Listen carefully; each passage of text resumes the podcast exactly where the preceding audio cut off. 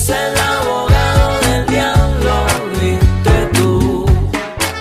Quieres saber más de ti y es por eso que hoy estás aquí. Aquí con este. Pero esta huevada es, es full adictiva, loco. Brother, o sea, es casi peor que fumarte un tabaco. Yo cacho esto. que es peor, pero todavía no, no se conocen los efectos secundarios porque ¿qué? No, ¿Cuándo? sí se conocen, obvio, Ya. obvio, obvio. Y no sé si has visto, igual en YouTube hay full investigaciones del tema del vaping en los niños de 14 años. Pero es ese vaping de esa como weed barata, esos como aceites que le meten que se terminan no haciendo es el. THC ni el CBD, sino es realmente el vaping, el vaping per se, que tiene igual nicotina. Y el tema es que es un poco más, digamos, peligroso, porque al final es vapor, ¿entiendes? Es como cuando te nebulizas, no sé si te han nebulizado alguna Mm. De vez. chamo, claro. Obvio. Entonces la nebulización tiene como este esteroide que te hace que te expandan los pulmones. La nicotina funciona así como ese esteroide. Entonces literalmente entra a todos tus bronquios, se hace la combustión del oxígeno y sale. Entonces eso es súper peligroso a la final. Verga. Claro, pues, brother, o sea, es súper, súper peligroso. y obviamente no le sientes y, y es bacán porque eh, haces el vaping y sacas mucho más. Obviamente yo no te puedo decir mucho de eso porque igual fumo tabaco, entonces. Pero a la final, a la final es como, eh, tienes que estar aware de todas las. Y Lark encima más, creo que fumas. No, ya no, ya no. O sea, sí, sí, pero ahora fumo el, el, el tabaco este mentolado. Puta, peor, pues, Peor, mete más ajá, químicos. Peor, peor. El de la peor. pelotita. El de la pelotita, ajá, el de la pelotita. Son, Ahí les- son ricos. Son o buenazos. sea, con un trago sí pasa. No, no me gusta tomar con eso, la verdad. No. O sea, si, si me pego un trago, me tomo... No, no fumo mucho, la verdad. Pero me gusta más el, el sabor, digámoslo así. Como es el tema del estrés y todo lo demás. Que eso es como excusa, ¿entiendes? Ya eres, Claro. adicto, al, ya eres adicto al tabaco, eres adicto al tabaco, punto. O sea, tú ahorita no es social. Es fumas, o sea, de Eh, diario por el trabajo, ¿o qué? Sí, me fumo dos, tres. Cuando estoy estresado... ¿Cajetillas? No, no, obvio. Tabaco, Ah, nomás. puta, iba a decir, bro. No, no, al nivel de entrenamiento que debo, no puedo fumarme una cajetilla. Entonces, pero sí, por ejemplo, en este último tiempo que pasé como súper estresado por el Samuel, por el trabajo y algunas cosas más, ya me bajé una media en la semana y dije, "Hijo de puta, es full, es full. Entonces, sí, sí me ha pasado así esas épocas donde, de ansiedad donde fumo un poco más. Pero Eso está bueno. A ver, el tema de la ansiedad. ¿Cómo manejas tú la ansiedad? ¿Qué haces como para matar ese, ese, ese- ese- esa bulla mental que tenemos, como dicen, ese roommate incómodo que está en la cabeza todo el tiempo diciendo ver. unas pendejadas? Luego yo, desde que me acuerdo, tengo ansiedad. O sea, ansiedad por ir al colegio, ansiedad por ir a la universidad, ansiedad por salir con alguien, ansiedad por el trabajo, ansiedad porque estaba emprendiendo. Toda mi vida he manejado la ansiedad. He, he tenido ansiedad, pero no sabía cómo manejarla. Y a mí me diagnosticaron esto TDAH a una edad de unos 10 años ¿Qué más es o menos. TDAH? TDAH es este, eh, el TOC, digámoslo así, o la falta... OCD. OCD, OCD, TDAH. Y el trastorno del TDAH también es el tema de que eres muy disperso, digámoslo así. Entonces, Como ADD, dos. o sea, que te ADD, desconcentras. Ajá, ADD, que te vas desconcentrando. Y es una bebada como era nueva en ese, en ese entonces, así se la llamaba. Y me diagnosticaron esa cosa y yo no tenía como por qué comía demasiado, ¿entiendes? Mm. O por qué siempre quería eh, ver televisión y solo hacía eso y me olvidaba de los deberes y todo lo demás y pasaba como súper disperso con una hiperactividad súper grande. Mm. Entonces ya cuando empecé a entrenar, digámoslo así, a los 15 en, en el colegio donde estábamos, eh, empecé con el gimnasio, el típico, la típica serie de bíceps, la típica serie de pecho, y creyendo que ahí era todo, eh, ya empecé a entender que, que me bajaba. Y creo que fue un clic justo cuando yo empecé a, a- a emprender, donde el entrenamiento para mí, digamos, la hipertrofia muscular y todo lo que era el entrenamiento de fuerza empezó a hacer clic conmigo, literalmente. Entonces hice de todo, hice de CrossFit, hice Power Building, hice entrenamientos rumanos y la verdad eso me ayudó full en concentración, en manejo de ansiedad y hasta ahora lo manejo. Pero eh, recientemente, como he tenido como episodios súper grandes de ansiedad, eh, desde hace como unos seis años empecé desde que nació el SAMU a hacer artes marciales mixtas. Eh, un poco empecé con el Jiu-Jitsu, entonces eso fue súper increíble porque a la final es súper contraintuitivo, la, la verdad. Es como que todo lo que tú dices que tienes que, al, eh, digamos, alejarte de un oponente es al revés, tienes que acercarte para poder defenderte. Y eso me cambió, la verdad. Desde ese entonces la ansiedad ha sido mucho más paulatina, ya no tengo tantos de esos ataques de ansiedad como para desconcentrarme y me ha dado un enfoque súper bueno en el trabajo, que eso ha sido como el, el mejor efecto que he tenido a lo largo de mi vida, porque me ha dado más concentración, he sido mucho más ambicioso, he sido mucho más prolijo en las cosas que entrego y me ha ayudado justamente a crecer como de manera profesional. Entonces, yo creo que es súper importante cuando tú hablas de, de ansiedad, es primero conocer tus limitantes, ¿no? O sea, ¿qué es lo que te hace un trigger? A mí, por ejemplo, la incertidumbre, eh, la soledad, son cosas que van de la mano que me desatan la ansiedad. Y ansiedad por comer, ansiedad por fumar, ansiedad, eh, no sé, por salir, socializar y todo lo demás, porque todavía tengo ese, es, esa parte en mí, ¿entiendes? Y eh, a la par que, hace, que hago esto, donde literalmente uso mi cuerpo como una máquina, o sea, yo sin ¿Cómo te digo? Terminator. No, pues, sí, no, también, no, mentira. Jivan, Jivan. dile. Jivan, Jivan, oye, qué bueno que era ese, ese, Era cartoon, ¿no? buenísimo. Luego ese man le sacaban la madre, ¿no? Con O sea, Mayumi ahí se echaba los vaciles. No, pues, brother, ese, ese man era el que más le pegaban. Ni Rocky se compara a ese man. pero, pero, lo que yo creo, eso de la ansiedad, eh, te digo, o sea, para mí me funciona eso. O sea, yo no, yo no, yo no puedo calcular o no puedo, no puedo, no puedo estar como tranquilo si es que yo realmente no, no doy ese paso físico que necesita mi mente, digámoslo así. Entonces yo después de entrenar, entreno una hora, eh, una hora y media más o menos, y de ahí eh, hago otro tipo de entrenamiento. Entonces eso me mantiene con la calma y tengo un horario súper establecido. Entonces para mí eso contrarresta todo el efecto de la ansiedad, digámoslo así. O sea, Pero- tener un, un estructurado tu día. Siempre Claro. tienes un calendario, un horario para Claro. repetir tus yo, hábitos. Yo, yo sé, ya ni siquiera utilizo alarma, yo sé que me despierto a las 5 y 45, me levanto, hago mi cama, oro, eh, hago una oración siempre, o sea, soy creyente y empieza mi día. Entonces, son esos pequeños hábitos que me van ayudando justo al tema de manejo de la ansiedad. Y eso lo descubrí hace más o menos dos años. Eh, leí este libro súper eh, importante, no sé si has escuchado de Atomic Habits. Claro.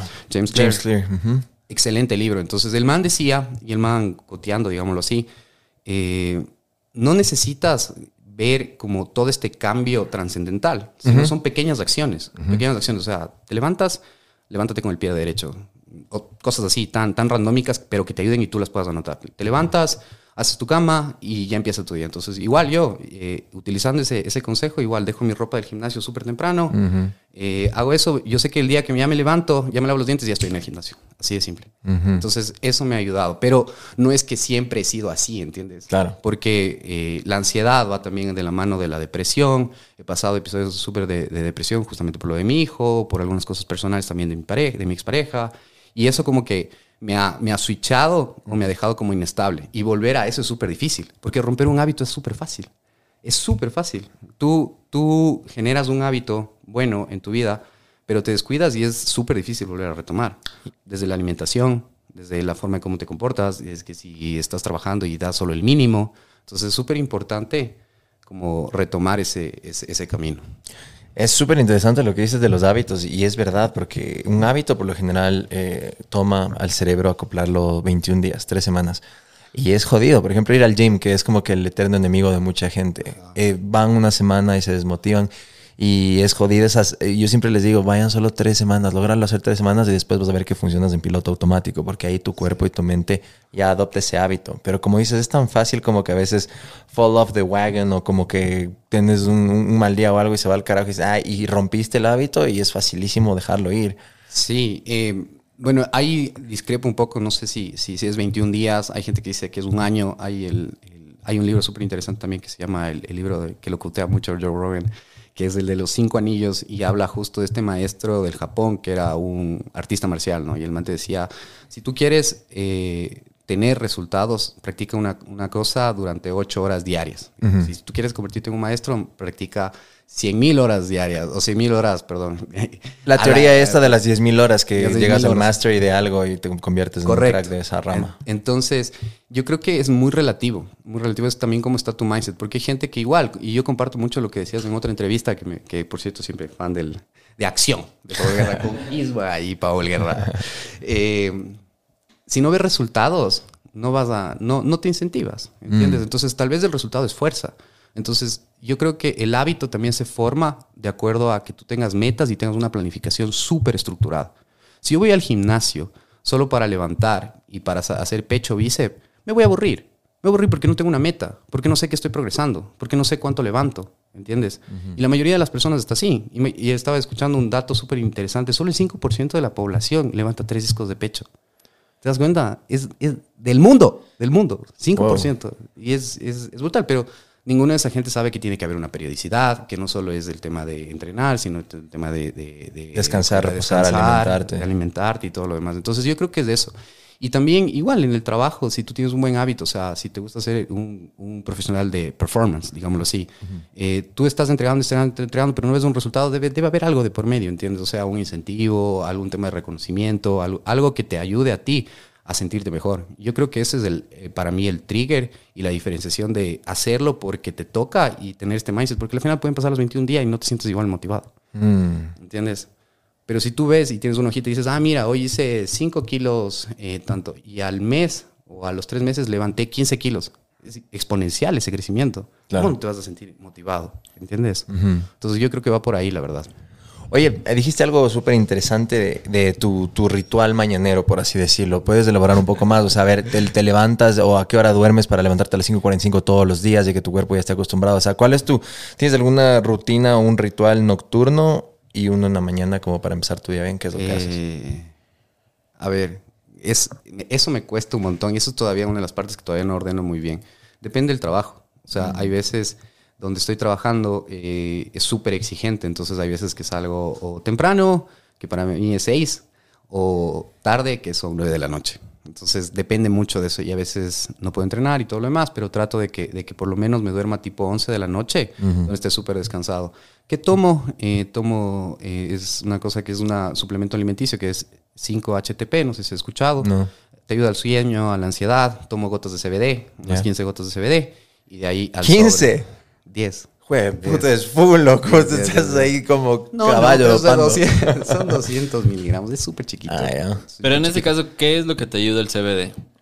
El CBD, la verdad, a mí me relaja y, y por el tema de los músculos y todo lo demás, me ayuda a estar como en ese estado. No, no, no, ni te droga, loco, porque no tienes ni. Sí, no tienes- tiene el psicodélico, no tiene el activo el- componente. la cannabis Ajá. per se. Entonces es, es un relajante muscular, incluso hay, hay cremas y todo lo demás. Yo soy del atrás de la lengua y punto. y Ah, en te- gotero. En gotero, Claro, correcto. más- absorbe más rápido. Te absorbe muchísimo más rápido y ya. Y no como, eso sí, o sea, mi, mi ayuno empieza igual a las 5 de la tarde. Mm. Entonces trato de comer hasta las 4 para ver si es que llego a entrenar, que es que actualmente estoy eh, entrenaba antes jiu-jitsu, ahora estoy entrenando box.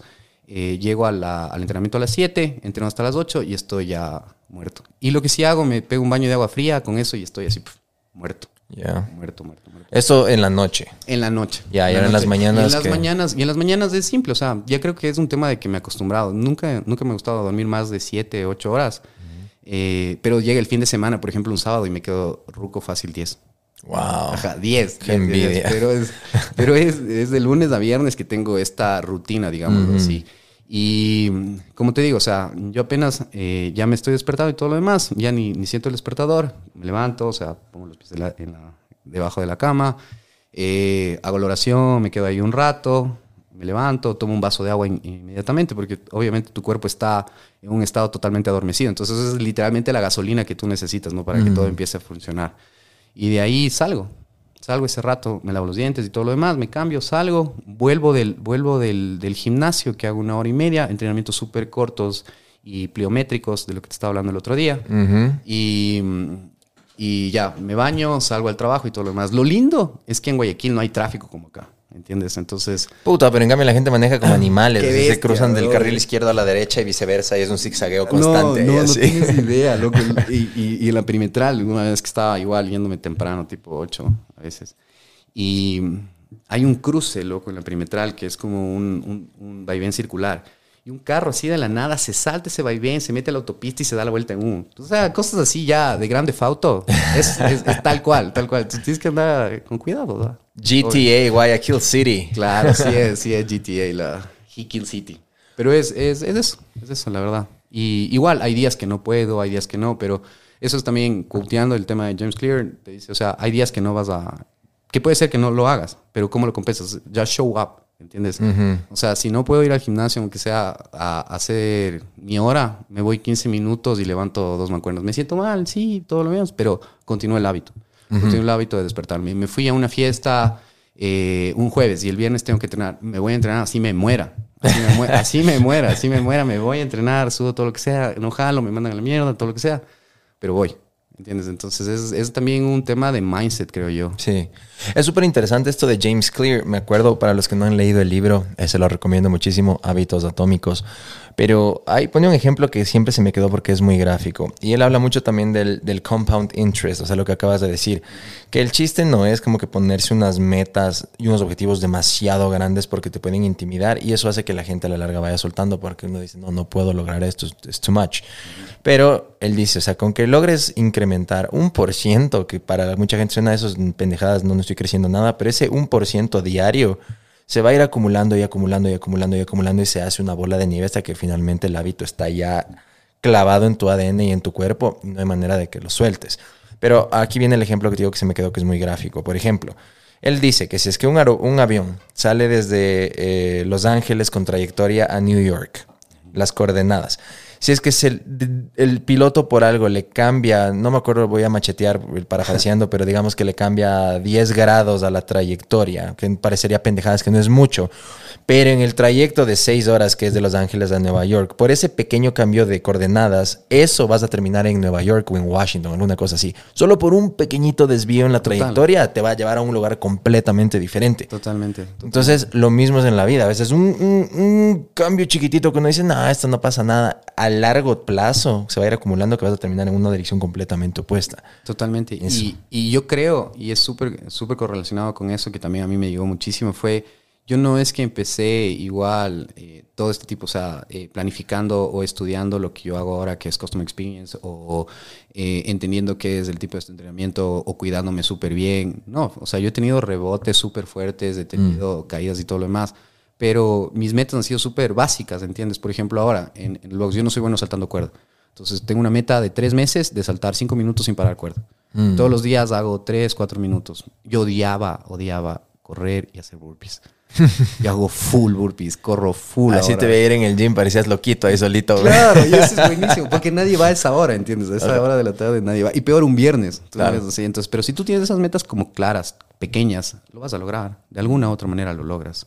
O sea, no estoy 100% seguro que si tú tienes una meta pequeña y, lo, y, y tienes un trabajo constante y disciplinado, lo logras. Y no lo logras al porcentaje que tú creías, sino es exponencial, siempre. Sí, otra cosa que también se me quedó de ese libro que creo que podemos compartir y le va a ayudar a la gente es eh, ayudar que tu, que tu entorno, que tu ambiente favorezca ese nuevo hábito que quieres crear. Por ejemplo, hay gente que quiere comer más frutas. Y lo que hace es ir al supermercado y compra y las mete en la refri. Entonces la gente hasta se olvida que está eso metido ahí. Entonces dicen, no, ponlo visual. O sea, ponlo en un bowl en el centro de la mesa o que sea visual. Ni bien llegas a la casa en un lugar que estén ahí y vas a decir, ah, quiero comer una manzana verde y te la vas a empezar a comer. Entonces ponerlo cerca tuyo. Hay gente que quiere empezar a tomar más agua.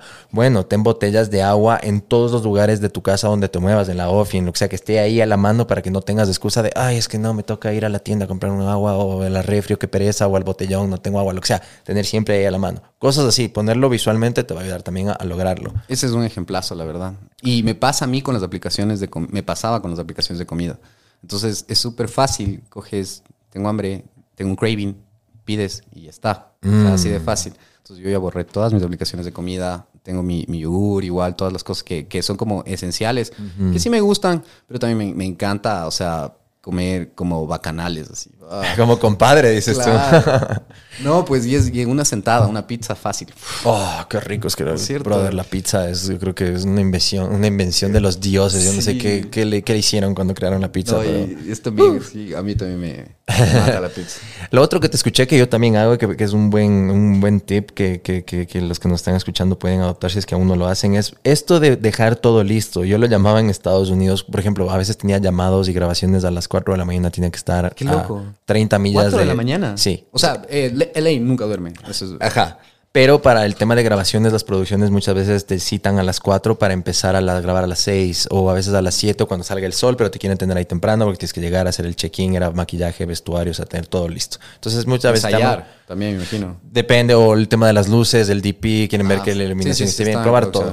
Entonces, eh, 4 de la mañana. Entonces uno dice, hijo de madre, es ahora levantarme. Entonces yo lo que hacía, y desde antes de irme a Los Ángeles, hubo el tema del gym, dejar listo la ropa el día anterior, dejarla ahí a la mano. Entonces, por ejemplo, para el gym, lo que hacía era ya tener el, el- el- vestuario o el cambio del gimnasio al pie de la cama ya dobladito y todo. O sea, ya el boxer, o sea, puesto en orden, las medias no hecho pelotas, sino ya separadas o puesto dentro de los zapatos, Claro. o sea, Hay todo. gente que es más astrolopiteca y se duerme con la ropa. También, ¿verdad? claro, Tío, solo que yo sudo full durmiendo, entonces a mí no me sirve. A mí tampoco me sirve eso. Pero eso, o sea, dejarlo listo. Entonces, para las grabaciones lo que hacía era en mi maleta, en, mi- en el, en el carry-on, la maleta de mano de los aviones. Ahí me llevaba toda la ropa, entonces ya dejaba todo guardado y dejaba en el auto ya guardado. Entonces, al día siguiente lo que tenía que hacer era solo levantarme, ponerme la ropa y como zombie subirme al carro e irme. Porque imagínate levantarte a las tres y media recién a hacer la maleta con los cambios de ropa. No. Yo no sé cómo hace Joko, por ejemplo. Joko Willing, Willing. 4 de la mañana ya está. 4 de la mañana y te sube la foto así para sentirte mal, así. Dices, este man lleva dos entrenamientos y todo, pero el man, claro, el man te dice que el man sí toma power naps. O sea, el man, yo creo que es inhumano que no puedas dormir más de 6 horas, la verdad. O sea, te afecta Sí. a, un, a un nivel hormonal brutal Sí. y, y no creo que sano, la verdad. Eh, Eso es importante que, que justo lo digas, porque también eh, a mí me gusta como que a veces ser un poco disidente con temas que mucho lo romantizan en las redes sociales. Y una de esas estuvo hace unos 3, 4 años, como que el grind, el hustle, como que puta, trabaja 20 horas al día y dormir vale verga y no duermas. Pero está mal porque dormir es demasiado importante. O sea, hay estudios cada vez más importantes. Eh, Andrew Huberman, el man habla full de la importancia de dormir y cómo a nivel cerebral y tan químico como, como que el cuerpo tira cosas cuando estás durmiendo, que se regeneran las células y pasan muchas cosas. Entonces, intenten dormir, o sea, mínimo siete horas. Siete horas, sí, y es súper importante, o sea, no solo los, los temas de cortisol, el tema de la ansiedad, Mm. se, se, se, se, de- eh, empiezas a tener estos episodios eh, ya no solo de ansiedad, sino de depresión, si no duermes bien, o sea, es, es- es un cúmulo, es una bola de nieve, así como tú hablas del hábito que se hace una bola gigantesca Sí. y después una avalancha, también pasa con el tema de tu sueño. Y yo creo que... eh, si bien es cierto la romantización del hustling, de- del grind every day y todo lo demás, eh, está muy marketeada a eso, ¿entiendes? A rómpete el lomo como esclavo feudal. Y dale, Eso. sí, y dale, y dale hasta que puedas, hasta que puedas en todo el ámbito. Pero yo creo que uno tiene que ser mucho más, digamos, eh, distómico desde ese lado. Y a ver, a ver, a ver, háblame en castellano. o sea, vamos, distómico. vamos, ¿Qué es digamos, distómico? te tienes, te tienes, o sea, tienes que ser un poco más inteligente en ver eso. O sea, yo creo que tú puedes emplear tu tiempo mucho más fácil y realmente hacer tu grind y realmente hacer tu hustle. O sea, tú puedes realmente tú optimizar tu tiempo y ser mucho más productivo y realmente dar, dar lo mejor. Yo he visto profesionales que literalmente se quedan hasta las 8 de la noche, pero pasan 3 horas del almuerzo, pero pasan en TikTok viendo sus cosas, pasan en el chisme en la oficina. Brother, o sea, si yo llego a la oficina, llego a camellar, ¿entiendes? Ver la manera que se... Y sí, hay gente que tú dependes literalmente de otras personas de su tiempo, pero tú puedes tener las cosas listas. tú, puedes, tú puedes hacer tus proyectos de la mano. Y si tú estás esperando que tu jefe te apruebe, tú no estás siendo un buen, buen colaborador o un buen empleado. A ti te contrataron para solucionar las cosas, independientemente de si eres eh, una persona que tiene... que te contrataron para hacer cosas súper técnicas y súper puntuales. Por eso te contrataron, para solucionar eso. Y si eres un gerente, un VP o lo que sea, también te contrataron por eso. Entonces, si tú manejas tu tiempo inteligente, yo creo que puedes hacer ese, ese grinding desde tu lado y proponer cosas nuevas y leer cosas nuevas y hacer cosas que no estén eh, en el status quo normal de la empresa. Porque al final, yo creo que hoy en día somos cada vez mucho más ambiciosos, pero también el mercado es mucho más exigente. Entonces, ese, es, ese es- eso para mí ha sido como también discernir, ok, sí me voy a levantar temprano, pero si yo quiero performar bien en el trabajo, yo tengo que performar bien en mi vida privada. Yo tengo que performar bien en, lo que me hace a mí ser menos ansioso, en lo que me hace a mí tener mucha más ambición, en lo que me hace a mí eh, ser mucho más disciplinado. Entonces, todo va de la mano, creo yo. Tú no puedes separar tus esferas de la vida, ¿no? Este concepto que dices, no, es que sí, hay que pensar en la vida del trabajo después y todo lo demás. Y había leído justo un post de LinkedIn de esto que no es que romantizaba, pero decía, ok, si no te gusta el trabajo, renuncia. Entonces, debe haber mucha más gente que realmente quiere ese puesto y tú puedes tener también tranquila tu vida. Di- Dependiendo, ¿no? Obviamente, tú dependes de tu sueldo. Pero es súper real eso. Hoy en día ya te pasa eso. Y yo creo que una de las cosas que, que- que más me tocó estos últimos meses eh, fue una cosa que me dijo mi jefe. Me dijo, todo el mundo tiene el contrato de un día. Y me quedé así como que... A ver, a ver, a ver, ¿cómo es eso? Tú tienes un contrato de un día en el trabajo. Te pueden despedir. El día de mañana te pueden despedir. O sea, igual, tío, yo creo que con la vida en general es un contrato de un día, De un porque día, no con, sabes tu si te vas a morir. pareja, con tu pareja, con el gimnasio, con todas las cosas, con todas tus esferas, con tu familia y todo lo demás. Si tú te portas de mierda en tu trabajo, te van a votar. Mm. Hoy, mañana, lo que sea. Eh, con tu pareja lo mismo, con, con el gimnasio lo mismo, con tus hábitos lo mismo. Entonces, si tú tienes esta mentalidad de que ese día lo vas a aprovechar al máximo, vas a hacer las cosas de la manera correcta. O sea, o qué tan ambicioso seas tú. Entonces, eso es eso es súper importante para mí y eso me como que me... me un clic. Me reseteó, me reseteó, me reseteó, me reseteó. Porque sí, hay veces, y yo no te digo que, que, que sea fácil, es súper difícil. Hay veces que, pf, te- luego me quiero quedar botado viendo TikToks o lo que sea, o, o, o viendo una película que me encanta también el cine, o lo que sea, o viendo videos de cómo editar fotografías y todo lo demás, que, que- que es parte de mí. Mm. Pero tengo algo que hacer, ¿entiendes? Y es súper difícil también para mí salir desde ese lado. Es súper importante lo que dices de, de- de trabajar eh, work smarter, not harder. O sea, sí hay que buscar cómo optimizar el tiempo porque sí, ya no es eso de que el que más trabaja es al que mejor le va. De hecho, si es que puedes Pero aquí optimizar. piensan aquí, aquí sí piensan aquí. ¿Ah, la sí? mayoría de la burocracia acá, eh, no puede decir eso, pero la mayoría de la gente piensa eso. O sea, es súper difícil todavía cambiar esa cultura. Por ejemplo, en Suiza ya trabajan cuatro días. Mm, sí, Entonces, justo pues- el Gianluca me estaba contando que ya hay países donde están ya re- removiendo un día y se ha demostrado que la productividad ha incrementado muchísimo en el tema de, de los empleados. Claro. Darles un día más libre en su semana. Pero acá todo el mundo quiere ser capataz de provincia y darle, Eso. y sacarle, y darle, y exprímele hasta el último dólar que te pueda dar el, El empleado. El empleado. Pero bueno, en el, en el caso de si es que eres empleado, entonces aquí hablemos un poquito del work smarter. Lo que pueden hacer hoy en día, que es un cheat code y que estoy seguro que lo hacen. Y si no, paren, paren, paren, paren oreja, pa- paren bola. Ahora tienes tantas herramientas que te pueden ayudar con inteligencia artificial.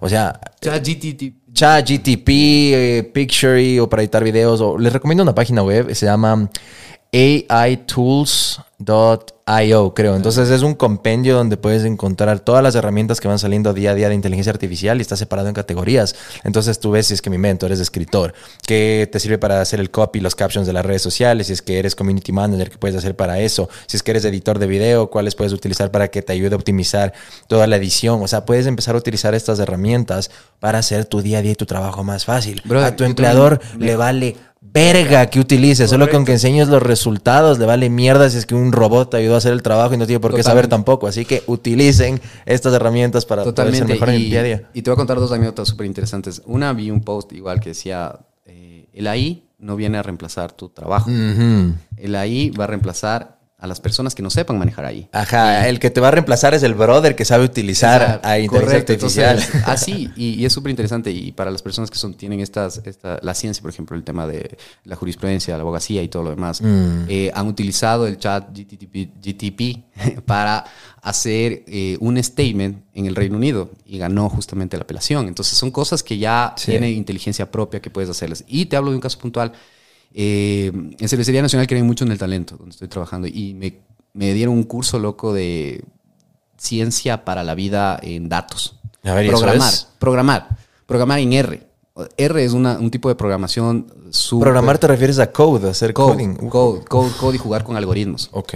Entonces, primero yo no sabía nada de eso. Yo vengo de estudiar publicidad con el ISMA, yo vengo del marketing, yo vengo a hacer videos, yo vengo a hacer un montón de otras cosas de marketing. O sea, de y aquí te hablan de Python y toda esa huevada. La- no tanto de eso, sino de algoritmos, de desarrollar esto, inteligencia, de manejo. Yo Excel, eh, chulta, cuando empecé mi carrera, cuando, cuando emprendía, manejaba, después también al principio básico, y ya después, cuando vas subiendo, digamos, en la escalera corporativa, ya vas a un tema de management, ¿entiendes? Y, y ya me tocó como, me desestabilizó eso, entonces volví a aprender eso, y cuando me topé con esto dije, no entendía nada, loco. Entonces lo único que me metí fue a ChatGPT, le dije a mi jefe, ¿sabes qué? Voy a hacer esto, y me comenzó a dar soluciones en, este curso que estoy haciendo, que es un cursazo que me, está, que me están apoyando. Entonces también me ha ayudado en eso, ¿entiendes? Y claro, o sea, también aprendes, porque obvio no es que te dices, no es que es la vara mágica, ¿entiendes? Esas cosas no es que te dan, sino también ves los resultados y puedes entender el proceso. Entonces, la inteligencia artificial para mí es este justo proceso donde nosotros vamos a ser mucho más confiados de la tecnología, pero también vamos a aprender de manera mucho más rápida. Que eso es para nosotros la ventaja, ¿entiendes? Creo que Joe Rogan recién entrevistaba a este man, el creador de GTP, 3 en la última versión que hicieron, que es la 3. O sea, recién habló con Lex Friedman, que el man está metido en todo lo de AI y el man le Ah, cacha sí, al equipo no. de. Claro, de y él hablaba que- OpenAI. que qué pasa con ese tipo de cosas, que hay muchos errores todavía y todo lo demás, pero dice, no, o sea, no, no vamos a reemplazar nada. Lo que la, la tecnología y la inteligencia artificial no va a reemplazar nada. Lo único que van a hacer es simplemente hacer las cosas mucho más rápidas para que, eh, obviamente, las metas que tienen cualquier otro tipo de compañía o cualquier persona que quiera realmente tener un performance grato, sea mucho más rápido y no tengas que esperar tres, seis meses a esos crecimientos, digamos, orgánicos, porque te va a dar los cheat code, así como tú dices. Oye, a ver, y en esto de cervecería nacional, a ver, tú haces CX, que es Consumer Experience. ¿Qué onda? Customer experience. Customer Experience. En castellano for dummies, ¿qué carajo es lo que haces para que el brother que promedio que se va a la tienda se agarre una biela de cervecería nacional y la compre? O sea, ¿en- en- Ya. ¿qué, qué- qué es lo que tienes que hacer o qué? Primero, nunca vamos a decir Biela. Y segundo, yo estoy acá eh, como... Ah, como claro, es porque Biela era una marca. Claro, Biela es una marca. Bueno, una, una Pilsener, entonces una rubia, para ir a ver una rubia, una, chela. pescuezuda, Rubia, como sí. dicen en el Guayas. Una pescuezuda. Una pescuezuda. Eres vos, eh, como dicen en Guayas, loco la gente, güey. Serrano Es bobo. excelente. Sí, sí me han dicho de eso también. Pero bueno, eh, a ver, el, el Customer Experience es, es- es una rama relativamente nueva aquí en el Ecuador. Eh, ¿Y por qué pasa eso? Es porque nosotros hemos sido todavía un país donde consumíamos lo que nos daban, básicamente. O sea, todas las empresas decían, yo te ofrezco un producto y me vale lo que sea, que, que te dé un buen servicio, te entrego cuando se me da la gana, te doy el servicio que se me da la gana, el vendedor que te atiende te va a dar el- la mala cara de lo que te da la gana. Y, y poco a poco, la, al globalizarnos, hemos visto que las experiencias mejoran. El mismo caso de Starbucks, cuando pasó hace 30 años, creo que ya es de las salas, del wifi, donde querían que los clientes se queden y no solo simplemente compren, ¿entiendes? Entonces hay eh, el Ritz Carton, por ejemplo, eh, tienen toda esta política que todos son dueños de las soluciones. Entonces hay un caso súper conocido del Customer Experience, que es uno de los principales que ves, fue que una niña que tenía una enfermedad se olvidó un osito. Y este osito, eh, la niña ya estaba en el viaje, los, papás se desesperaron y todo lo demás, tenían que viajar, creo que igual de Los Ángeles a Nueva York, que son como 12 horas, ¿no? ¿Cuántos son? ¿Ocho? Como seis y media, casi siete. Ya, entonces, eh, ¿qué es lo que hicieron la gente de Luis Carton? Empezaron a mandar fotos del osito que se ha quedado por más vacaciones. Y le dicen, está disfrutando de la piscina, está ahorita en el sauna, está jugando tenis. Y esto le enviaban a la niña, ¿cachas? Por mail. Entonces, ¿tú qué crees, loco, que esa niña y esa familia va a hacer? Y después le enviaron a ella con un montón de regalos de Luis Carton. ¿Qué les costó? Digamos 300 dólares. Pero tiene un cliente de toda la vida. Nunca se van a olvidar de que una persona tenga un buen servicio, ¿entiendes? Y obviamente los primeros pininos que dio acá el Customer Experience ha sido en consumo masivo. Eh, después la banca. La banca empezó muy fuerte con el tema del Customer Experience, que es el servicio, digamos así, que tiene mayor tipo de florecimiento, porque hay mucha queja ahí. Y un dato súper interesante es que solo, a ver, creo que es del 30, o más o menos del 30% de la población está bancarizada acá en el Ecuador. Y el 83% de la población, dato del 2019, para que sepan, eh, sabe lo que es educación financiera del Ecuador. ¿Te das cuenta? O sea, es un dato descabellante, descabellante. Entonces, yo creo que va por ahí. ¿Y cómo llego acá a cervecería? Fue porque me llamaron eh, y... Tú estabas antes en Diners, ¿verdad? Estaba en Diners. Ahí por eso tal vez tienes un poquito de- del know-how y, de- y del background de cómo en el, Sí. el sector financiero empezó el CX y le mejoraron la, la No, ya experiencia del consumidor. estaba, ya estaba, ya estaba. Hay, hay gente que es muy brillante. Hay eh, Dafne, que es la directora del COE de Banco Pichincha, una excelente profesional, una persona que vino a cambiar mucho el mindset acá. ¿Qué, ¿De dónde es?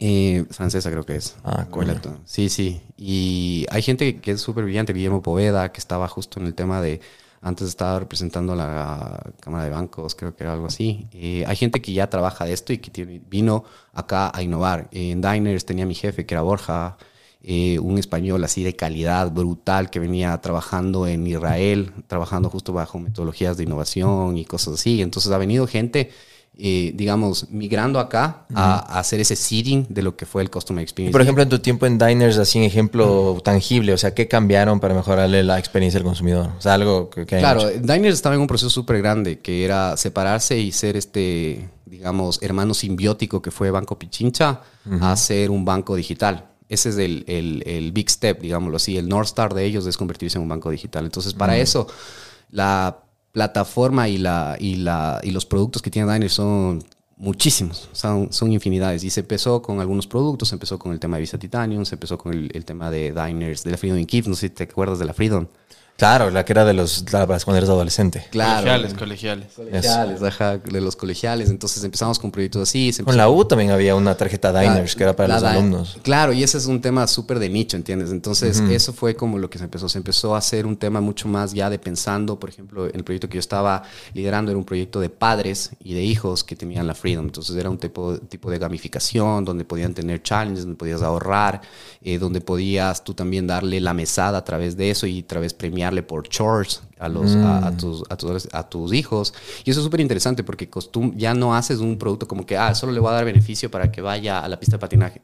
No, yo sé que el hábito del padre es que se eduque financieramente, ¿entiendes? Que ahorre. Entonces, esa es la meta. Ese es cuando tú das un buen servicio, cuando tú cambias un producto pensando en tu cliente, en ese nicho de cliente, las cosas van a ser mucho más exponenciales, vas a tener mucho más transacción, vas a tener mucho más tiempo activo en tu aplicación y cosas así. Entonces, el Customer Experience es una rama, eh, digamos, que engloba otras y que está por debajo de una, que es el Service Design. Y eso yo me desempeñaba en Dynamo. Service Design. Service design es de- diseñar lo que quiere el stakeholder es ganancia, profit, evita, Sí. positivo, siempre. Ok, Maco. Números en verde, no importa números en cómo. verde. Ajá, ya, ok. Pero para eso, el, el service design dice, ok, ¿cuáles son esas brechas? Nosotros tenemos brechas eh, y biases eh, de comportamientos antropológicos, El psicológicos. survivor bias, el confirmation bias, y Bien, todos esos. ajá, correcto. Entonces todo eso también mezcla y abajo de eso está lo que hoy en día nosotros, nosotros somos unas personas súper tecnológicas, ¿no es cierto? Entonces hay una rama más abajo o una rama, digamos, paralela, porque no hay más abajo, sino de- me van a meter un tiro por acá. De ley, dice, no, es que eso está mal y todo lo demás, porque hay que tener cuidado con lo que dice el internet. No, bueno, igual aquí le tenemos a Lisma que tiene Google, cualquier huevada que no esté seguro, le preguntas y él te puede fact-chequear. Eso. Él es como Young Jamie de Joe Rogan, aquí, Eso. versión bachata, estamos aquí todos.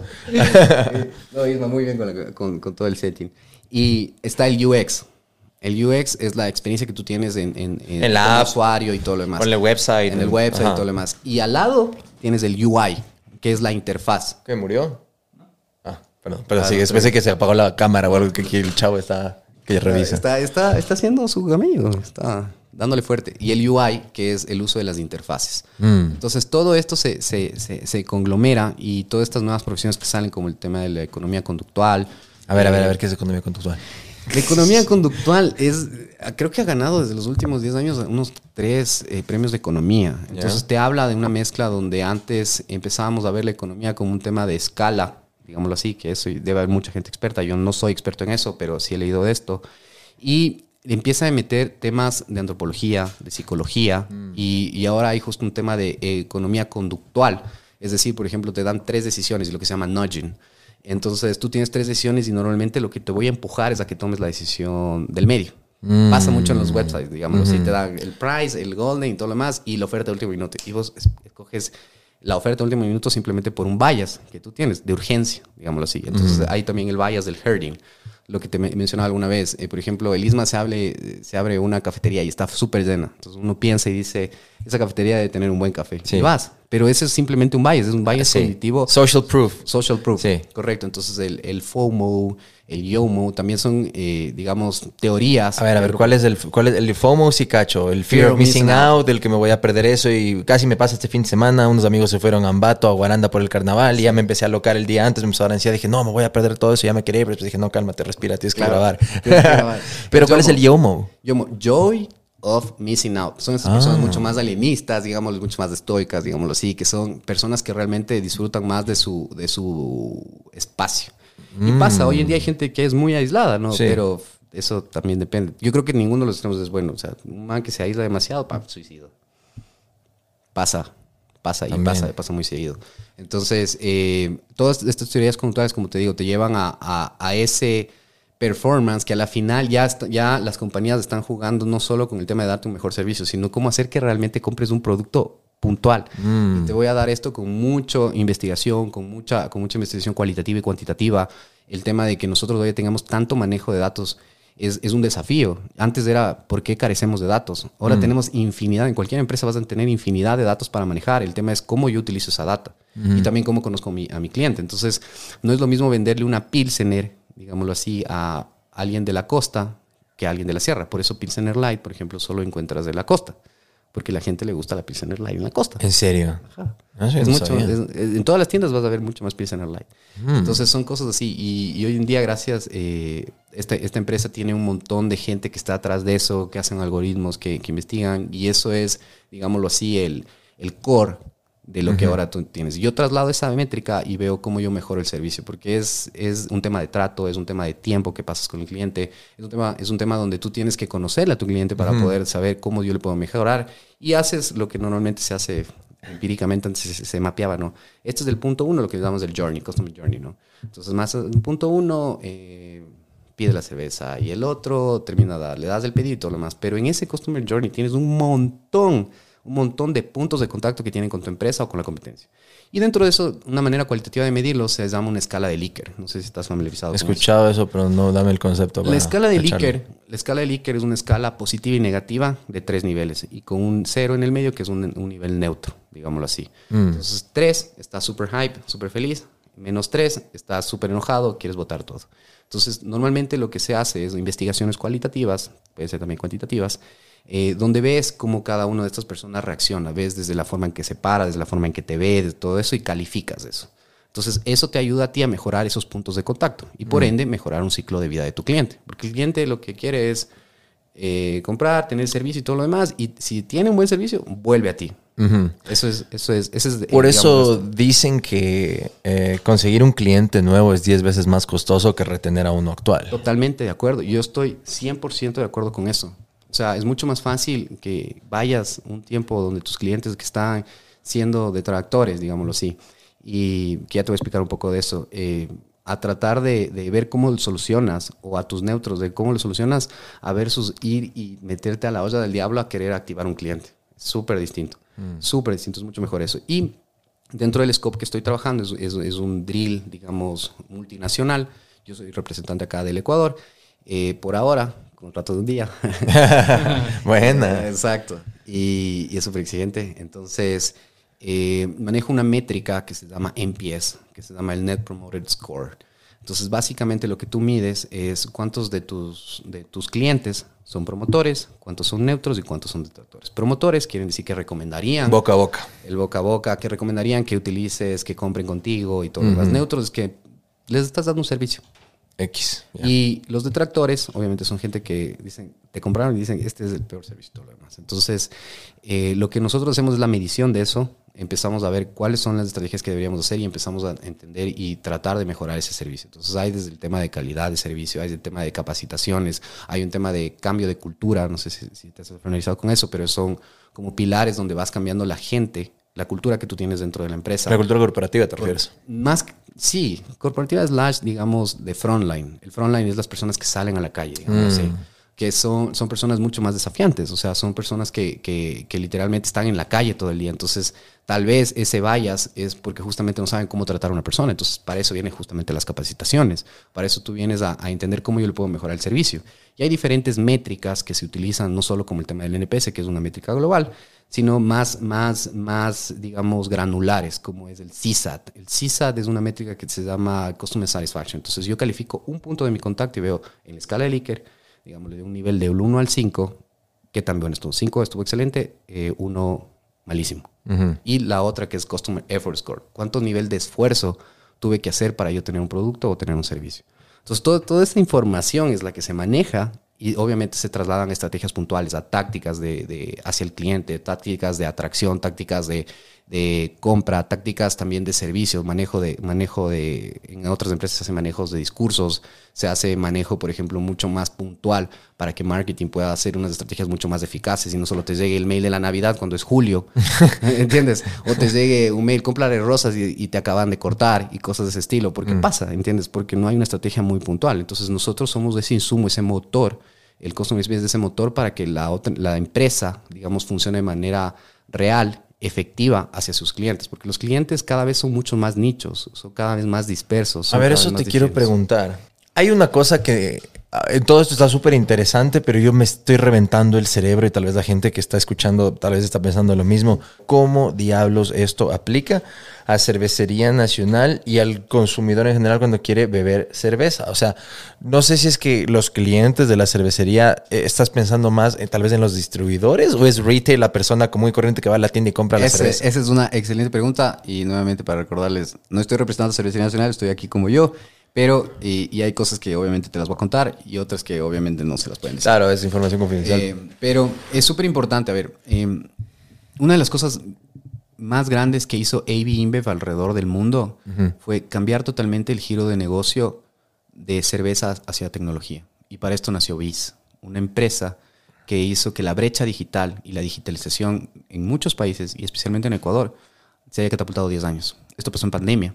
Lanzaron una aplicación, porque antes la gente iba a la tiendita, que son nuestros clientes. Yo me enfoco en ese, al B2B. Hay otros, que es el B2C, que es, por ejemplo, eh, hay aplicaciones que son de delivery. Para los que tal vez dicen B2B, B2C, B2B es, es business to business y B2C, business al consumidor, de- del, del negocio al consumidor. Y el D2C, Direct to Client. Ajá. O sea, esa es otra, otra cosa. Es- Direct to Client es como yo le llego. Por ejemplo, nosotros tenemos una aplicación que hoy se llama Tada, solo para hacer un, un- un paréntesis. Tada. Tada. Como tada. Tada, tal cual. ¿Cómo no has visto Tada? cual. 30 minutos, pides tu cerveza, te llega fría. La promesa. Y si no gratis, como Dominos o no. No, solo pides, solo pides. Pero tiene excelentes descuentos, brother. Es excelente. De pausa comercial. Pidan por Tada, tengo un descuento, pidan el descuento. Eh, y ¿En puedes serio? pedir, te llega de una, te llega todo el portafolio. ¿Solo cerveza o otras bebidas? Todo. Sí, sí hay otras bebidas. Todo. Sí. Todo. Es, el, es el party planner más grande que puedes tener el día de hoy. Es un party planner en una. No, no, no, no. No es un party planner. Hoy en día es una aplicación donde pides a domicilio el trago. Ah, Jura. El trago, o sea, la, la cerveza. Y ojo, consume con responsabilidad. Oye, claro, si vas a chupar no manejes, no seas caballo, No, por pues favor. tampoco. Y tres cervezas. Y lo bueno es que tómate tres cervezas, mezcla con agua y todo lo demás. O sea, no seas. no- Amigo, no date cuenta. Claro. o Amiga, date cuenta. Luego le vayas a llamar a la ex. Claro, se ha pasado, se ha pasado, ha pasado. Pero bueno, entonces nosotros estamos haciendo, el, nacimos con el tema de B2B, con BIS, eh, y fue súper interesante porque cambió todo el modelo. Imagínate, cervecería tiene actualmente un share casi de más del 80%. Y Del mercado nacional. Del mercado nacional. Buena madre. Ajá, entonces, eh, ellos transmitieron esta, esta, esta aplicación y eso es lo lindo de esa cultura, ¿sabes? Es una cultura muy enfatizada al resultado, al performance y a, y a cambiar y a ser innovadores. Es súper exigente entrar ahí. Y toda esta gente tuvo que culturizarse para manejar en una aplicación, hacer todos los pedidos y que te lleguen. Entonces fue un modelo de negocio que tuvo que cambiar el juego 180 grados. Los clientes de nosotros son los tenderos, son los mayoristas, son la gente que, que compra cerveza y obviamente ellos los distribuyen.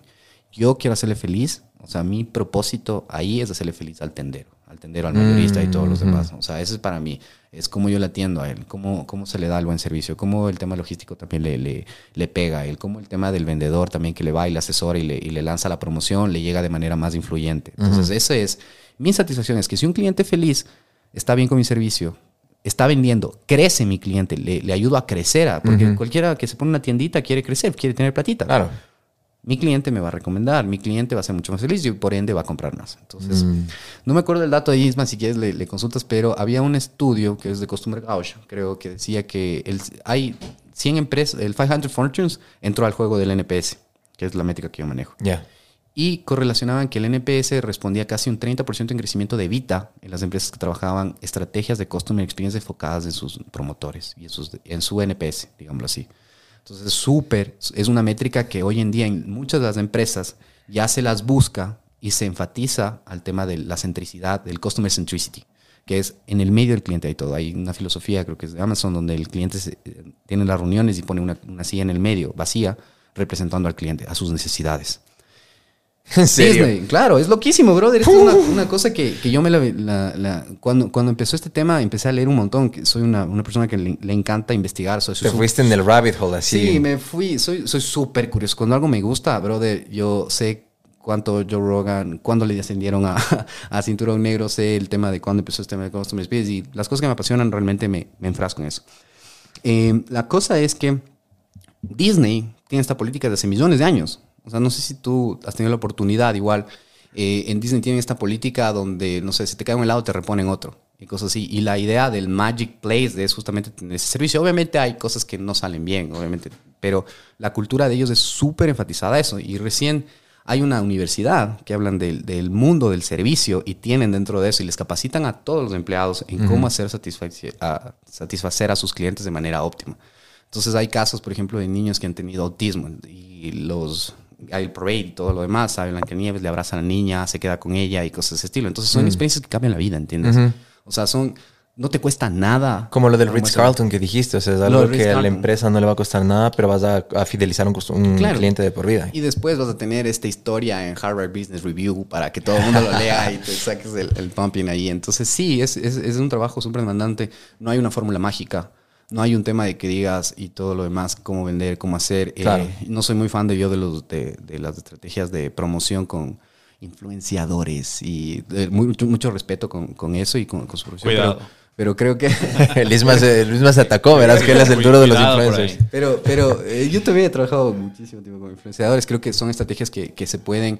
¿Utiliza cervecería influ- influencers? para Sí, sí, sí, sí, sí, sí, pero son estrategias que te digo que son más de percepción, son más estrategias de que puedes hacer catalizadores de momentos oportunos de consumo, son cosas de ese estilo, pero para promocionar un servicio, creo que todavía estamos en un gap muy grande, porque no le crees al influenciador, el influenciador es un modelo de seguir, ¿entiendes? Es un- tal vez hasta un poco hedonista en la manera en que sigues y qué es lo que no sigues, porque al final es lo que muestras y muchas de nuestras personas, ¿por qué seguimos ese tipo? El- depende de cada uno es hacia ese to be que queremos ver, ¿entiendes? Entonces, mm, tengo mis dudas en eso. Eh, para el tema de Customer Experience, para el tema de marketing, creo que son una herramienta óptima. Eh, hay, hay modelos de ahora que puede ser mucho más, digamos, granular en el resultado de tu influenciador y no dejarte llevar solo por la métrica mágica que es la- los views y todo lo demás, sino todo, yo, yo creo que todo tiene que ser medido igual. Sí, los vanity metrics también, que a veces, muchas veces no es el número de views, sino el engagement, o que, El tanto engagement. que converting rate tienen, cuántos logran convertirlos y que monetices de esa gente que está llegando. Y, y- y en eso, y en esa tabla, ya cuando te pones así ya más picky, puedes meter un churn rate. ¿Cuántas de esas personas, si ya las captaste, se quedaron en el tiempo? ¿Cuánto es tu DAO? DAO, tu Daily Active User, tu MAO, tu Monthly Active User. Entonces ya somos mucho más agresivos. Un marquetero de verdad ya no, ya no, ya no le metes el dedo en la boca. Upa. Eso, es lo que yo siempre, yo siempre soy partícipe de eso. O sea, he tenido la oportunidad de trabajar en, empresas súper grandes de consumo masivo como Coca, eh, como Edesa, en algunas otras, en otros sectores. Y, conozco un poco del tema de producción, conozco el tema ya de, de publicidad, de marketing y demás. Entonces, ya cuando me vienen a vender humo, es como que, tranquilo. claro. Oye, a ver, pero esta es una pregunta que tal vez no tiene mucho que ver con eso y no sé si lo sepas, pero en este país no puedo evitar pensar cuando escucho cervecería en cosas que pasan, por lo general pasan unas 3, 4 veces al año y se hace viral en las redes sociales. Por ejemplo, empresas como Amazon o Walmart o estas grandes tienen en parte de su pres- presupuesto anual un, un- un- monto en el que saben que va a ser para refunds o se perdió mercadería o para tener justamente al, al cliente satisfecho y que saben que eso lo tienen separado porque es, o sea, para devoluciones o cosas que se perdió, por así decirlo. Pero le devuelven el dinero al cliente. En cervecería yo he visto que hay veces que los camiones tienen accidentes de tránsito los conductores y las jabas vuelan y la gente vuela a la, la autopista y se roban las botellas y todo. Pero digamos que es producto o mercadería que se pierde.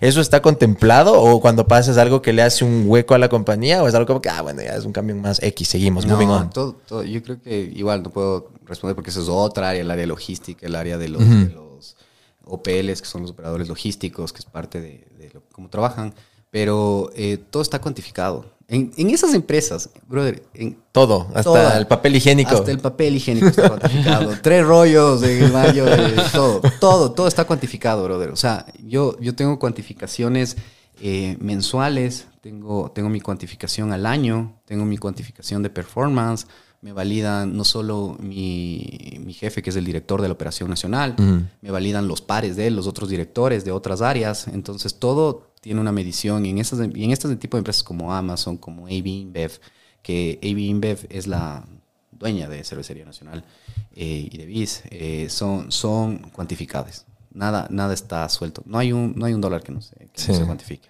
Bueno, por eso son tan grandes esas compañías, porque no hay un hilo, ahí no hay un cabo suelto, mejor dicho, todo está así al milímetro. Claro. Oye, eh, antes ya de cambiar un, un poco de, de tema, eh, solo porque esto, igual, curiosidad, pero ¿qué, ¿qué marcas nomás están en cervecería? O sea, ¿solo es Pilsener o hay más? Porque eso yo no sé. No, pues. ¿Qué nomás hay? Somos, Club. ¿Qué pebe yo, Isma? Este, ese, ese es Club. consumidor. Claro, tenemos Pilsener, tenemos Club, No tenemos... se va a la Java directo ahí. De aquí nos vamos a chupar. Ay, Eso. Eso. Carajo. Tenemos Alibar. Alibar. Tenemos Corona. Ah, Corona también se refiere. Claro. Budweiser. Ok. Stella Artois. No. Claro. O sea, es que estas marcas no tienen mucho que, o sea, te digo a nivel internacional, o sea, son empresas por separado, pero para acá, o sea, esta, este conglomerado Es que son de todas depende, estas. depende, depende. O sea, tú, tú, tú vas a la costa y todo el mundo quiere tomar una corona. Y es muy también, digamos, el consumidor se difiere. Ya no quiere tomar la Pilsener, sino quiere tomarse algo mucho más fino, una corona. Que está bien, ¿entiendes? Una corona tiene esa percepción internacional. By the way, eh, cuña comercial, participa en portada, se pueden ganar un viaje a la isla Corona, que es en Bogotá. es En Bogotá, Corona. sí. En Colombia, en Colombia. ¿Ves que ya estoy mal? Me siento mal. En Colombia, eh, a través de comprar sus productos. Es una isla que, que AB InBev lo apostó y está llevando a sus clientes a nivel. Este año le toca Ecuador y, y tú puedes participar para ir a la isla Corona. Vea eso. Bueno, vamos aunque sea en lancha, ¿o qué?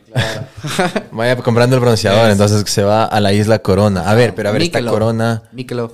¿Conoces Michelob? La cerveza, No. digámoslo así, que tiene menos calorías. Es que te voy a dar un fun fact. No te gusta la cerveza. Exacto, no soy muy bien leer. Yo sí. Le estoy empezando a coger el gusto aquí ahora que regresé, sobre todo las No, artesanales, yo me, pero acuerdo, yo, me, poquito a poco. ajá, yo, yo- yo me acuerdo que no eras así. Yo me acuerdo que te encantaba. No, Sí. no.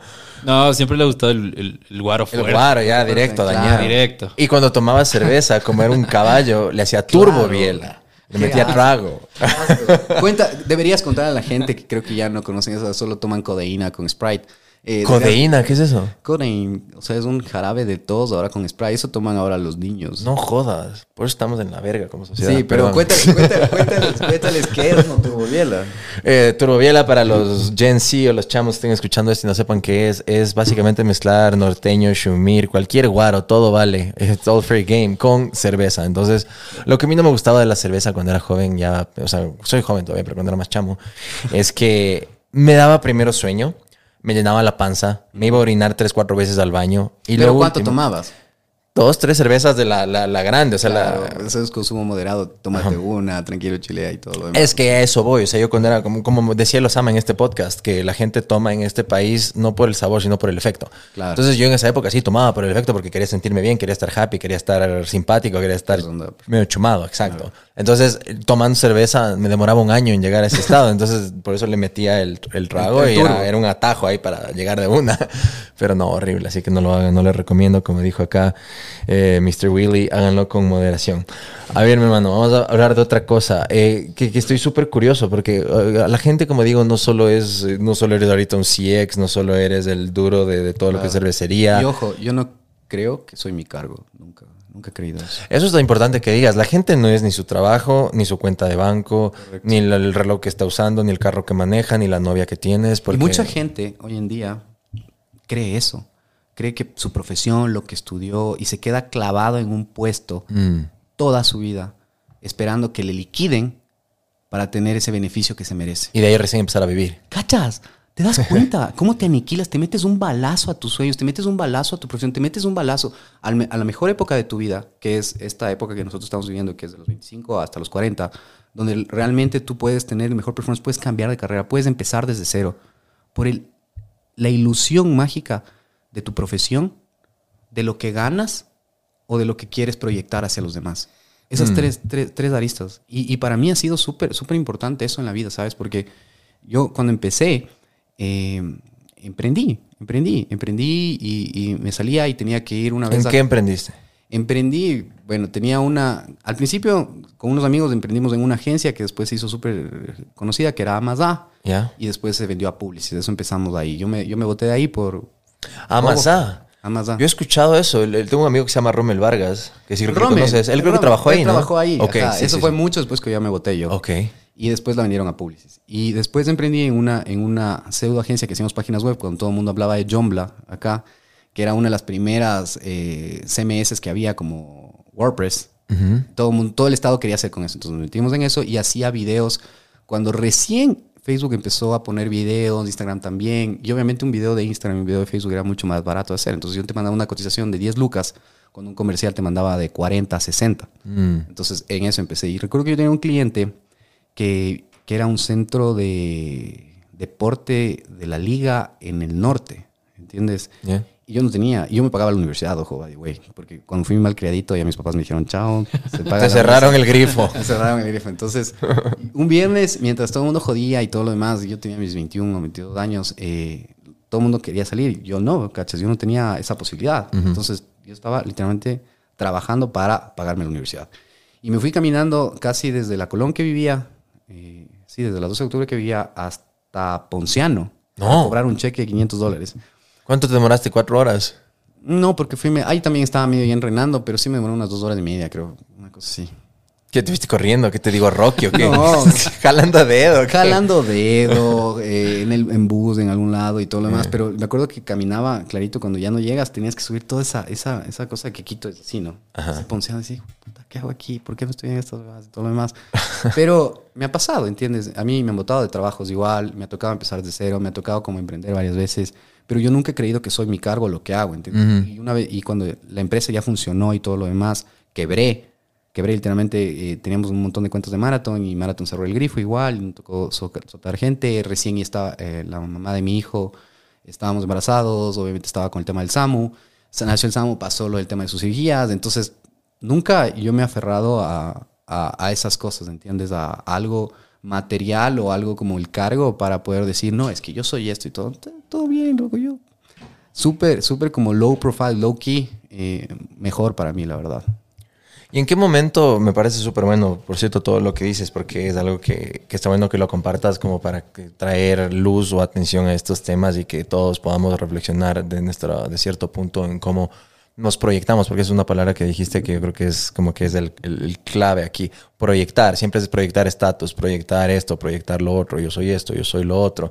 Cuando al final del día, lamento herir susceptibilidades, a la gente le vales verga. Y vuelvo a Ese, me repetir lo mismo. Me encanta, me encanta, me encanta ese. Cuando vi ese video me sentí tan, tan, tan, tan, tan bien. Porque es verdad, es, es, es verdad, brother. Y, y tú ves, o sea, yo soy, yo, yo, yo conservo hoy en día mucho lo que, lo que consumo en internet, lo que consumo en redes sociales y todo lo demás, porque a la final ese es el punto, ¿entiendes? O sea, tú te puedes hablar de todas las cosas, puedes querer ser todo lo que sea loco, pero para vos piensas que el mundo está rindiéndote pleitesía y tú estás en un altar y todo el mundo está viendo. Cuando la gente loco tiene millones de cosas que hacer. La gente está pensando en su propia pedo de cómo que piensan los demás de esa Correcto. persona. Nadie está pensando mucho en ti. O sea, a excepción de tu mamá, tus hermanos, unos dos amigos contados con los dos de la mano. pero ahí, eso es todo. Y, y- y es, y es buenísimo eso. No sé, eh, hoy en día los algoritmos, por ejemplo, me encanta el tema de TikTok porque realmente es una inteligencia artificial súper eficiente. ¿Qué estás consumiendo tú? O sea, tú ves tu, tu, tu TikTok y te salen por mujer, te salen por todo este tipo de cosas, que le engañes y todo lo demás. Yo ya sé básicamente tu perfil.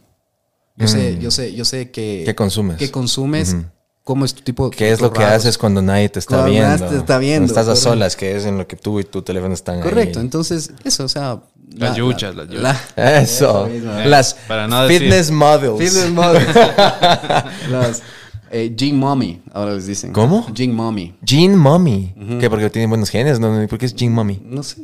Gene Mommy de mamás, creo. Oh. Ya no es MILF, ahora son Gene Mommies. Gene Mommies. Claro, eh, pon googlea. Eh, voy a ver, Me, voy a me ver. permitan, voy a buscar ese, ese temita. Que, que, que Isma siempre siendo el, el oportuno. Claro, Ah. obvio. Pero bueno, entonces eh, yo soy muy partícipe de lo que tú dices. Le vale verga a la gente, loco. Literalmente el que tiene que fajársela eres vos. Y rodéate de gente buena. O sea, yo el último tiempo sí, sí, es una purificación total de la gente con la que me rodeo.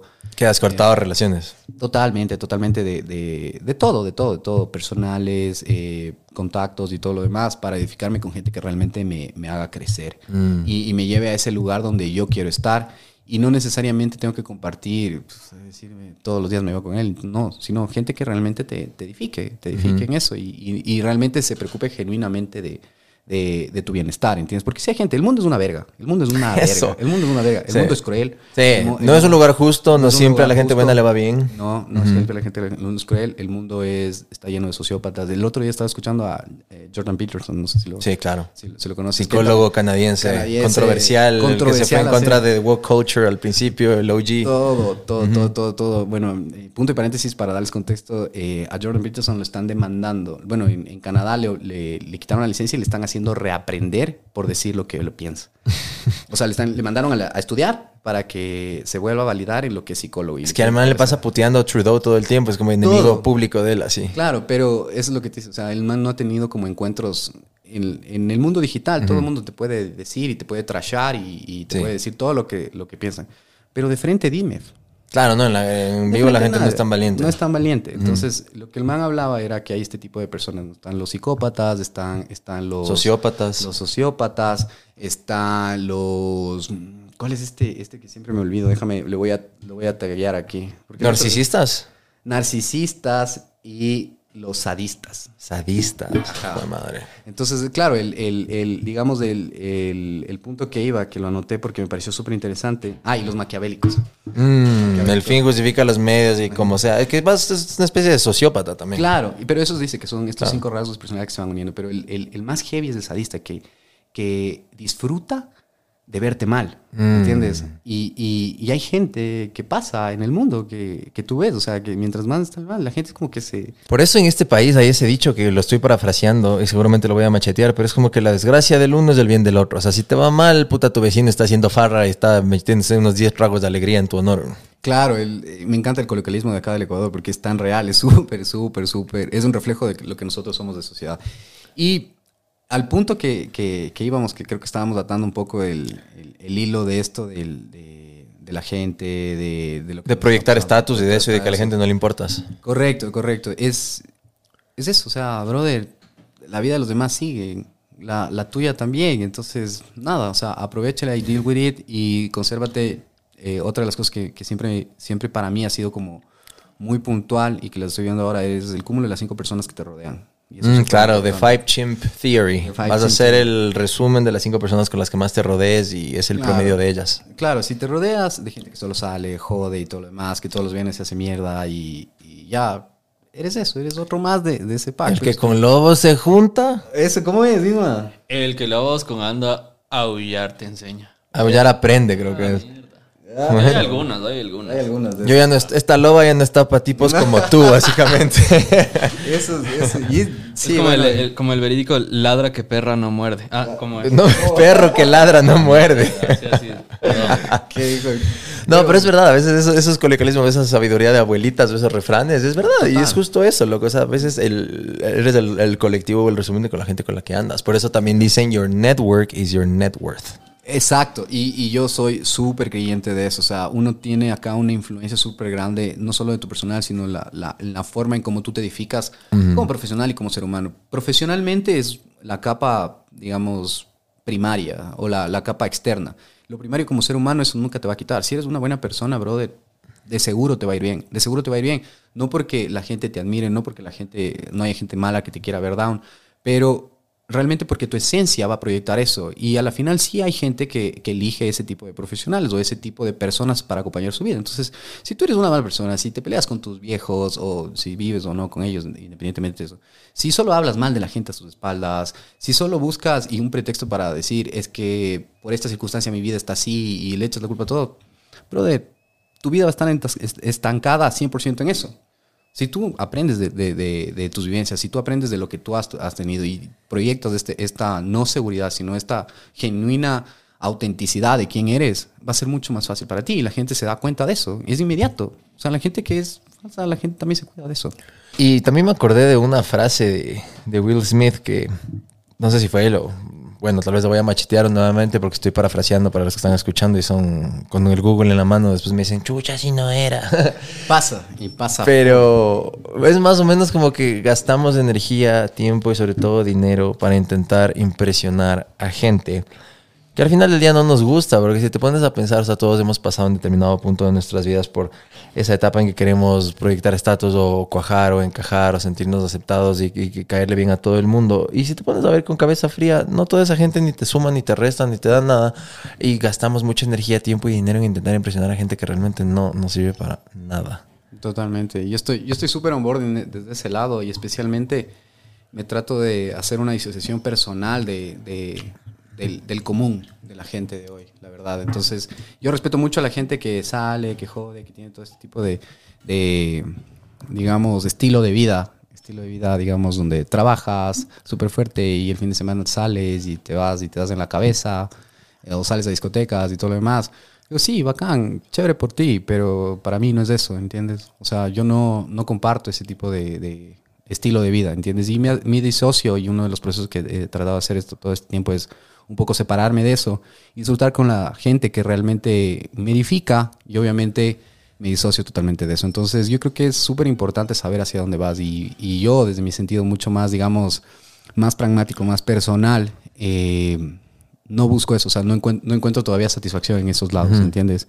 Y es bacán porque al final creces, maduras mucho más, tienes mucho más tiempo para hacer tus actividades. Yo disfruto más de ir al gimnasio, de salir a correr, de escalar, de hacer cualquier otra actividad que me rete y me sienta totalmente un novato. Y esa es una de las cosas que, que- que he aprendido durante este tiempo. Yo no me las sé todas, ¿entiendes? Siempre la mentalidad de aprender más, de ser un eterno aprendiz, me ha ayudado a mí a justamente a encontrar nuevas cosas durante toda mi vida, durante toda mi vida, sin, sin querer a- ser más, ¿entiendes? O sea, siempre tener esta mentalidad de aprendiz. Incluso cuando ya llegas a- en la escala corporativa y ya eres jefe o eres ya gerente o eres director, las personas más brillantes que yo he conocido nunca dejan de aprender. Y, son, y, y siempre he buscado yo personas donde me arrimo y busco un mentor, ¿entiendes? Que eso es súper importante. Creo que una persona si quiere crecer debe encontrar un mentor para, para poder saber de qué, de qué falla, cuáles son sus errores, cuáles son las fortalezas también y poder también ahí de, de esa manera crecer. Entonces, eh, la disparidad que hoy en día tengo yo es, veo toda esta gente que pasa viendo TikToks, que pasa viendo infidelidades, que pasa viendo de, ay, si mi vida era mejor. Carolina Jaume, demás". dices tú las Claro. historias. La Rosa de Guadalupe. La Rosa de Guadalupe, ay, es que mi ex, ay, es que es, esta mami hizo esto, ay, es que todo está mejor chupemos y todo lo demás. Y viven en ese constante revanchismo tratando de probarle a la gente de que están bien, cuando en realidad están en- re mal, queriendo probar de que, de, que, de, que, de que ya empezaron de nuevo y todo esto. O sea, esa es tu vida, bacán, pero, o sea, a la gente le vale, digamos de ese mismo punto, ¿no? Le vale verga, le Sí. vale verga lo que hayas pasado, ¿no? Y me disocio mucho de eso, entonces eso es... Oye, importante. hay otra cosa que te encanta y que no sé si lo sigues practicando, pero ¿cómo es este tema de la fotografía? ¿Qué significa para ti? Y es una especie de catarsis. ¿Qué encuentras tú en el arte de la fotografía que le suma a tu vida? Uf, ese es, ese es bueno, el, el tema de la fotografía viene muy remontado a mi infancia. A mi abuelo eh, le gustaba la foto, tenía una Polaroid, una Instagram, como lo ven, literalmente era como una Instagram. Ajá. Eh, y nada, siempre me gustó eh, de adolescente cuando iba al colegio, siempre llevaba una cámara, siempre fue como que retratar ese momento de felicidad o retratar las cosas que me gustaban. Y poco a poco después ya fui evolucionando como, digamos, este fotógrafo, digamos, eh, más por aprender, creo yo. Fui haciendo un poco de fotografía urbana, fui haciendo un poco de fotografía de retrato y después ya me, me enfrasqué mucho en el tema del erotismo. Pero para la gente que suena esa palabra... ¿Hiciste erotismo? Claro, pero eh, ahí va el punto. La gente asocia la palabra con eros, con el tema de desnudos y todo lo demás. Desnudos otra Muchas cosa. yuchas para hacer más picante esta Claro, no, no, no, no. Antes de, antes de que hayan todos estos fotógrafos instagramiables y tiktokers y todo lo demás que suben las fotos y todo lo demás, eso fue hace casi 10 años, empecé a hacer eso de, de erotismo, pero el erotismo no es, no es vulgaridad, ¿entiendes? No es nada que ver con, con desnudos, con ese tipo de cosas, no es pornografía tampoco, sino era erotismo, hombres o mujeres o lo que sea, entonces empecé a hacer eso y me fue bien, me fue relativamente bien, es un momento de catarsis, un momento donde quería eh, retratar la belleza del cuerpo humano. Me encanta este dicho de Sócrates, que es, eh, maldito sea el hombre o la mujer que llega a su vejez sin haber visto la belleza y la fuerza que puede alcanzar su cuerpo. Date cuenta de eso, qué hermoso que es. O sea, tu cuerpo es literalmente lo único con lo que te vas a ir. El templo. El templo, ¿entiendes? Entonces, y eso es parte de mis mantras, parte de las frasecitas que me pongo así en el espejo del baño o que las tengo así por cualquier lado. Eh, es es súper importante recordarme eso porque yo sí quiero estar en mi peak el mayor tiempo posible. Y también retratar lo que me gusta, ¿no? Lo que, lo, lo que veo, lo que admiro, y eso fue parte de esta fotografía. Entonces me fue bien. Tuve una página hace unos cuatro años que le fue bien, que era Black Gentleman Photo. Eh, hice a, a bastantes modelos también, le hice a algunas chicas que eran de la farándula también. ¡Epa! Ajá, y, y ahí, bueno, tenemos a alguien conocido. y- ¡Más adelante! Vamos con todos, Salías, dices tú. Ajá, entonces, igual a otra gente, a otros, otros influenciadores que, que buenos fue. Y después la, la corté porque me fui un poco más enfatizado digamos, porque tenía una pareja igual que me dijo, no, no hagas ese tipo de cosas, igual me dejé llevar. Ah, pareja te dijo, eso ya me está dando celos que estés haciendo erotismo. Ah, Sí, sí, sí. Entonces corté eso un tiempo, recién la estoy volviendo a retomar. Tengo, tengo una cámara eh, súper decente que es una Fuji, igual mirrorless como las que tienes acá. Entonces estoy retomando el juego de lentes, de todo lo demás, pero todavía no me he enfatizado en eso. Entonces tengo capítulos de mi vida, como te digo, estas metas, me- micro metas o metas a cortísimo plazo. Hoy en día estoy muy enfatizado que este año quiero eh, pelear unas, unas, unas... Voy a pelear box con, con mi profesor Manny. Saludos, Manny, igual. Shout out a Manny. Shout out a Manny, el, el coach de- del box de, de Guayaquil. Y shout out a nuestros amigos de Corona que nos están dando estas bebidas espirituosas para el podcast. Gracias. Y, y esa es mi meta este año. Así como cuando yo empecé en el Jiu-Jitsu, dije, yo voy a, a- a participar en un torneo y voy a ganar.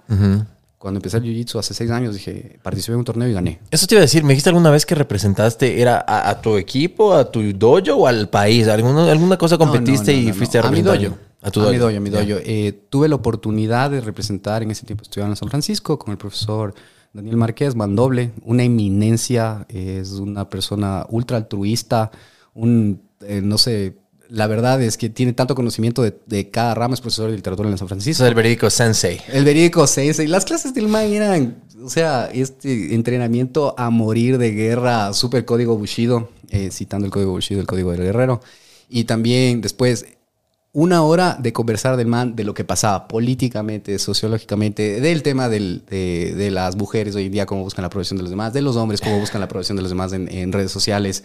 Y era un tema súper O gratificante. sea, ahorita te sientas con el man y el man se pondría a hablar de lo que los ovnis están empezando a invadir el mundo y que los gobiernos están Claro. tomando hacia los UFOs. Eh, Claro, o sea, te daría un enfoque, un enfoque muy crudo, la verdad, muy crudo de eso y, y era, y era una eminencia. La admiro muchísimo, es la persona que realmente me enseñó. Y fue justo en el momento que, como tú sabes, yo tengo un hijo y Samu tiene este problema, había nacido con eso. Entonces, para mí la catarsis en ese momento fue, necesito probarme en esto, necesito hacer eso. Y tuve la oportunidad de pelear. El primer año me fue súper bien. eh, tuve la oportunidad de irme alrededor del país eh, a, a pelear y quedé campeón de cinta blanca del Campeonato Nacional de Jiu-Jitsu. Entonces fue súper chévere. Igual, eh, lo que más me enseñaba Daniel era, obviamente yo no practico el Jiu-Jitsu fuera de la, del tatame, pero no era el tema de ganar, ¿entiendes? O sea, era el tema de probarme a mí mismo en ese entonces. Y, y sí, yo eh, tengo esta filosofía igual. Tú puedes ganarme cinco metros adelante, puedes haber empezado eso, pero yo me voy a sacar la madre entrenando y te voy a vencer, como sea, en la vida, en el trabajo. Tú me, como dicen esto en inglés, me esta palabra que no sé cómo traducirla, you cannot outwork me. Ah, el outwork you, ajá. Ajá. Sí. No, no le vas a poner más ganas que yo. Ni cagando. Ni cagando. Ni cagando. Profesionalmente, ni cagando. Eh, eh, espiritualmente, pues ser, lo que sea, pero físicamente no me, no, no me vas a ganar. No me vas a ganar. Y sí, puedes tener ventaja y todo lo demás, pero me voy a, me voy a eso. Y fue súper chévere, he ido evolucionando. Gracias a Dios, ahora estoy más volcado al tema del sparring. Como te digo, es algo nuevo igual. algo ¿Qué es el sparring? El sparring es pelear.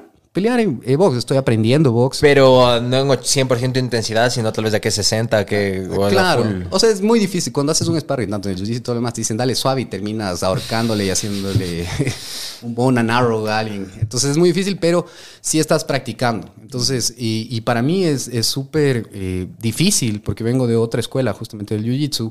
Ahora boxear, que es totalmente distinto, es mucho más caro y todo lo demás. Entonces, ok, esto ya es un reto totalmente nuevo empiezo de cero. Entonces eso ha sido súper chévere. Eh, Manny ha sido igual una de las personas, como te digo, cada persona que he conocido este último año o que he tenido en mi vida, que ha sido como súper negativa o ha acumulado mucha energía eh, contraria a lo que yo llevo, la ha separado de mi vida, el destino, lo que sea, o las mismas decisiones.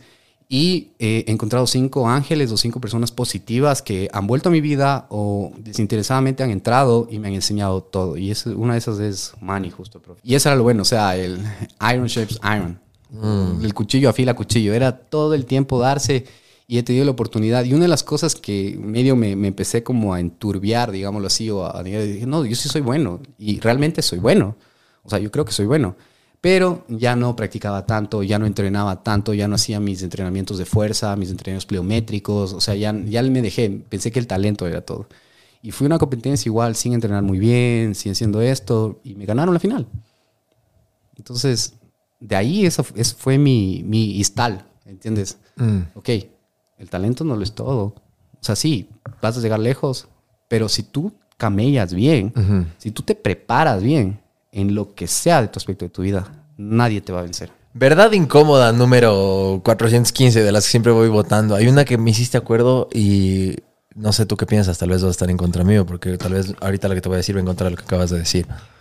Pero siempre se dice eso, o sea que eh, hard work eh, trumps talent, porque supuestamente la gente que es talentosa se confía porque tienen este talento natural de cualquier cosa en la vida y se, y se relajan y se quedan en la zona de confort y viene el brother, digamos, con tu ética de trabajo como la tuya y que les terminan superando porque nunca se rindieron y fueron constantes. Falso. Pero ahí viene mi verdad incómoda. No siempre va a ser así, porque ¿qué pasa si es que el hijo de su puta madre, que es talentoso, también tiene ética de trabajo, te va a ganar? Por eso, y ese es un ejemplo súper grande. Mira, existe en el mundo de Jiu-Jitsu la eminencia de GOAT of the GOAT, Gordon Ryan, investigalo. El man siempre fue una eminencia, siempre. Pero el man tiene la ética de trabajo más fuerte de todos. El man se levanta a las 4 de la mañana, hace su entrenamiento. El man es el mejor, loco. Nadie le gana al man. Recién va a tener una pelea con un man que es súper bueno, que se llama también Felipe Pena, pero ya, ya le ganó, medio se ganó una vez. Pero nadie le ha vencido al man. Y el man es una bestia. El man entrena fuerza, entrena gimnasio, entrena pliométricos, entrena jiu-jitsu 6 horas. Y eso es lo loco, ¿cachas? La gente que entrena eh, artes marciales no entrena 3 horas en el gimnasio, brother. Entrena 8, 9 O sea, es un trabajo a tiempo completo. un trabajo a tiempo completo, brother. O sea, si te- el mismo Chito, mira, o sea, es, es una eminencia, es un ejemplo de hard work pays off, pero también el man fue una eminencia acá, el man también es cinturón negro de Jiu-Jitsu acá, el man ha, ha- ha hecho todo su trabajo bien hecho y obviamente están los resultados. Y hay gente que sí, y una verdad incómoda es eso, el talento bien enfocado, una, una persona que sabe que tiene talento además y, y que se la va a fajar, brother, Es- Sí, bacán, sí, chévere. Tú, tú le vas a meter muchas ganas, pero vas a vivir frustrado porque te vas a comparar con él. Entonces, tu lucha es contigo. A mí no me pasaba eso muchísimo con el tema de la actuación. Puta, brother, yo iba a los, a los castings y, y yo estaba consciente que empezaba, que empecé tarde, empecé a los 24 años. Entonces yo iba... ¿Qué tal? Eso quería saber un poco y hablando ahí, Paul, ¿qué es tarde para empezar en la actuación? Ah, No, no, no, es, no hay tarde. E- Ese es mi siguiente punto. No, pero obviamente hay gente que empieza a los 6, 7, 8 años, que tal vez se quieren preparar para la... Desde las- los 6, 7 años. Sí, porque hay escuelas muy tradicionales como por ejemplo Juilliard. Entonces la audición para Juilliard es de las más difíciles del mundo. Hay gente que hasta se ha suicidado por el tema de, de- de- de querer entrar. Entonces porque puede ser para ballet, para piano, para teatro, para... Tienen muchas ramas, una escuela de arte completa. Entonces hay gente que toda su vida se prepara para, para, para eso porque desde niño saben que ese es su sueño. Y el mío fue, lo uno llevó a lo otro en mi vida y dije quiero ser actor. Y empecé a los 24 después de graduarme de abogado. Yo, y paréntesis en esto, nunca me imaginé que ibas a ser actor. Ni yo. Te ju- te juro, o sea, de la per- o sea, siempre fuiste súper social, siempre fuiste muy, muy, muy abierto, siempre fuiste en la universidad una persona también muy dedicada, o sea, eso es una de las cosas que yo siempre miré de vos. Y nunca en mi vida pensé que te ibas a lanzar a eso. Y cuando lo hiciste, para mí fue un catalizador de sueños, ¿entiendes? Fue justo eh, periódicamente donde yo estaba emprendiendo y todo lo demás. Dije, no, mi pana se está yendo acá a cumplir su sueño, ¿yo por qué no puedo hacer lo mío? ¿Entiendes? Entonces, sí, sí fue así, eh, no sé si te lo han dicho igual, pero para mucha gente que es contemporánea a ti y que nosotros tuvimos una asociación mucho más cognitiva y mucho más fuerte de, de- de amigos, eh, creo que fue una inspiración a la final. Entonces, yo sí creo que independientemente de, de los peldaños, de lo que hayas hecho, el mismo hecho que lo hayas intentado y lo que lo hayas hecho y que lo hiciste, porque lo hiciste, brother. O sea, no, no es, que, no es que no hay pruebas de eso, loco. Lo hiciste, hiciste películas, hiciste un montón de series, saliste en un canal de televisión, o sea, estuvo, ¿entiendes? Para nosotros fue las personas que te, querí, que te queremos y todo lo demás y que compartimos contigo fue puta, clap, clap. Yo también puedo hacer las cosas que yo quiero. Gracias. Sí, loco, o sea, no sé, solo fue, ya, y Aries, impulsivo, así, todos esos impulsos que me entraron y dije, quiero irme a hacerlo, pero obviamente también quitándole el romanticismo de lado, porque si suena como que ah, este man de ley hizo esto, hizo lo otro. Fue súper duro y a lo que voy enfocándole a esto, eh, había veces que yo decía como más o menos lo tuyo, no, a mí nadie me va a poder ganar en el tema de la ética de trabajo, de la constancia, de la disciplina, yo voy a estar ahí, ahí, ahí, ahí. Pero lastimosamente la realidad es que hay un millón, bueno, para la actuación es otra cosa, o sea, hay un montón de factores que ya salen de tu control. Por eso me gusta también mucho el tema del estoicismo, porque siento que me devuelve un poco el poder, porque no quiero gastar energía en cosas que no puedo controlar. Y así es el tema de los castings, dependes de las voluntades de 5, de 6, de 7 personas que estés de acuerdo, le gustarás a un productor, pero al otro no, pero después el director, pero el director de casting, o sea, hay demasiadas voluntades que tienen que estar todas alinearse para conseguir un solo pinche trabajo. Y mira, el- el- es súper interesante lo que tú dices. Yo creo súper, eh, soy muy, muy, muy creyente del hecho de que la influencia de las demás personas es un hito que la gente, hoy en día, especialmente en el Ecuador, se ve. O sea, ves gente de que no tiene ningún mérito y está en un cargo que no sabe ni hacer nada. ¿Entiendes? Gente que asciende corporativamente, que se lleva bien con, no sé, los recursos humanos o lo que sea y todo lo demás. Y pasa, pasa, pasa en el mundo, pasa siempre. O sea, Pasa en la vida, pasa en TNT. Palancas. Palancas. Correcto, correcto, palancas. Entonces, sí, y tú puedes ser el mejor y puedes creértelo y todo lo demás, pero también tienes que saber venderte. ¿Entiendes? Tienes que saber ser mucho más inteligente emocionalmente para saber cómo demostrar. Y una de las cosas que, que, que bien que mencionas, es una de las cosas que hoy en día a mí sí me ha cambiado totalmente la vida desde hace unos cuatro meses que he empezado así a leer profundamente es el tema del estoicismo. Y ese es un tema increíble, no desde el lado de la precariedad, digámoslo así, porque te dicen, bueno, ok, tú tienes que ser feliz con lo que tienes, tienes que aceptar las cosas y todo lo demás, sino más bien desde tu expresión propia de saber qué es lo que te afecta, qué es lo que te puedes hacer y cómo tú te edificas como hombre. Entonces, este, este, hay un montón de dichos estoicos, pero una de las cosas que, que, que a mí más me llegó fue el amor foti, que es justamente el hecho de que sí, el amor, el amar es el, el amarte a ti, el amar a los demás el amar todo lo demás es uno de los, de los temas más importantes de tu vida, es uno de los temas donde vas a poder encontrar realmente la pasión. Y amar no significa el amor platónico, digamos, el amor visceral que tú tienes con una pareja, sino el amar las cosas que tú haces. Entonces eso para mí ha, ha cambiado la vida. Y el otro, que es la búsqueda de la virtud. Entonces, eso es súper importante. Temperance y todo eso. Temperance, correcto. Entonces, la búsqueda de la virtud tiene como, ya no me acuerdo, ni tres, ahí si quieres ir mal, investigas. Pero la búsqueda de la virtud, bunum atum, eres justamente es ese hito donde sabes que puede ser el mundo lo que tú quieras, que, puedes, que es cruel, que todo lo demás, pero para ti, lo que pasa en ti es lo que tú puedes controlar. Eso es simplemente. Así es. Eh, y para darle un poco de contexto a la, a la gente que nos está escuchando y tal vez no, no han eh, caído todavía en los brazos del estoicismo, eh, básicamente el padre de esto, bueno, puede ser Séneca también, pero el que a mí más me gusta es, es Marco Aurelio o Marcus Aurelius. El libro que les puedo recomendar para empezar a leerlo o entender es, sería Meditaciones o Meditations de Marcus Aurelius. Y el contexto es que este brother era el hombre más poderoso del planeta. Estamos hablando de la época del Imperio Romano. Para darles aún más contexto, si es que ven la película Gladiador con Russell Crowe, es él, es el emperador de Roma de esa época. Él es Marcus Aurelius, el, el que el hijo es Joaquín Phoenix y le traiciona y lo termina matando. Ya, este brother. Este man escribe. No como libro, escribe en griego porque él tenía obviamente mucho poder, mucho dinero, su Claro, familia. Ese punto importante ahí es, eh, los romanos hablaban latín, pero para la plebe le hablaban latín. Para la gente, digámoslo así, Educada. estudiada, educada y todo lo demás, hablaban en griego. Claro. Y él era, ya digo, Séneca creo que fue el profesor de Marcos Aurelio. O sea, él, él le encantaba la filosofía y tenía acceso a gente de Grecia, a pensadores, a filósofos muy profundos. Entonces él tenía acceso a profesores y a gente top. Y él estudiaba en griego. Entonces él escribe, empieza a escribir en cuadernos, en papeles, solo sus apuntes, tipo journaling, así las cosas que él pensaba en el día a día. Él nunca pensó que se estaba dirigiendo a una audiencia. Él nunca dijo esto va a ser un libro que va a sobrevivir el tiempo y que se va a hacer evergreen y un clásico. Y alguien encuentra los escritos de él, los hace un compendio y boom, y sale este libro Meditaciones. Es uno de los mejores libros del siglo, de todos los siglos. De toda la realidad, vida. de toda la vida. Tiene, es, creo que para ser muy puntuales, igual a dar un poco de contexto histórico, es 165 años después de la nacida de Cristo. Que es, que es, es y obviamente Marco Aurelius, eh, Marco Aurelius es uno de los, el último quinto emperador, eh, digámoslo grandioso. Porque De los buenos. De los buenos, correcto. Entonces, si tú te das en la, en la historia de, de- de Roma, todos los emperadores, puta, tienes todo lo que es la política. Hoy en día es una copia y pega eh, pequeñita Sí. de lo que fue la política romana. Es, es tal cual. Y Marcos Aurelius no, no era descendiente directo del César, era un hijo adoptivo de, de- de- bueno, no me acuerdo del nombre acá, pero justamente eh, fue reconocido justo por el tema de, de- las guerras, de contraer a los, a los germánicos, fue el tema justo de, la, de la filosofía esta que tenía del estoicismo, que obviamente era una filosofía de esclavos y que él adoptó justamente a, a su gobierno para un tema de igualdad y obviamente de la búsqueda de la virtud sobre todas las cosas.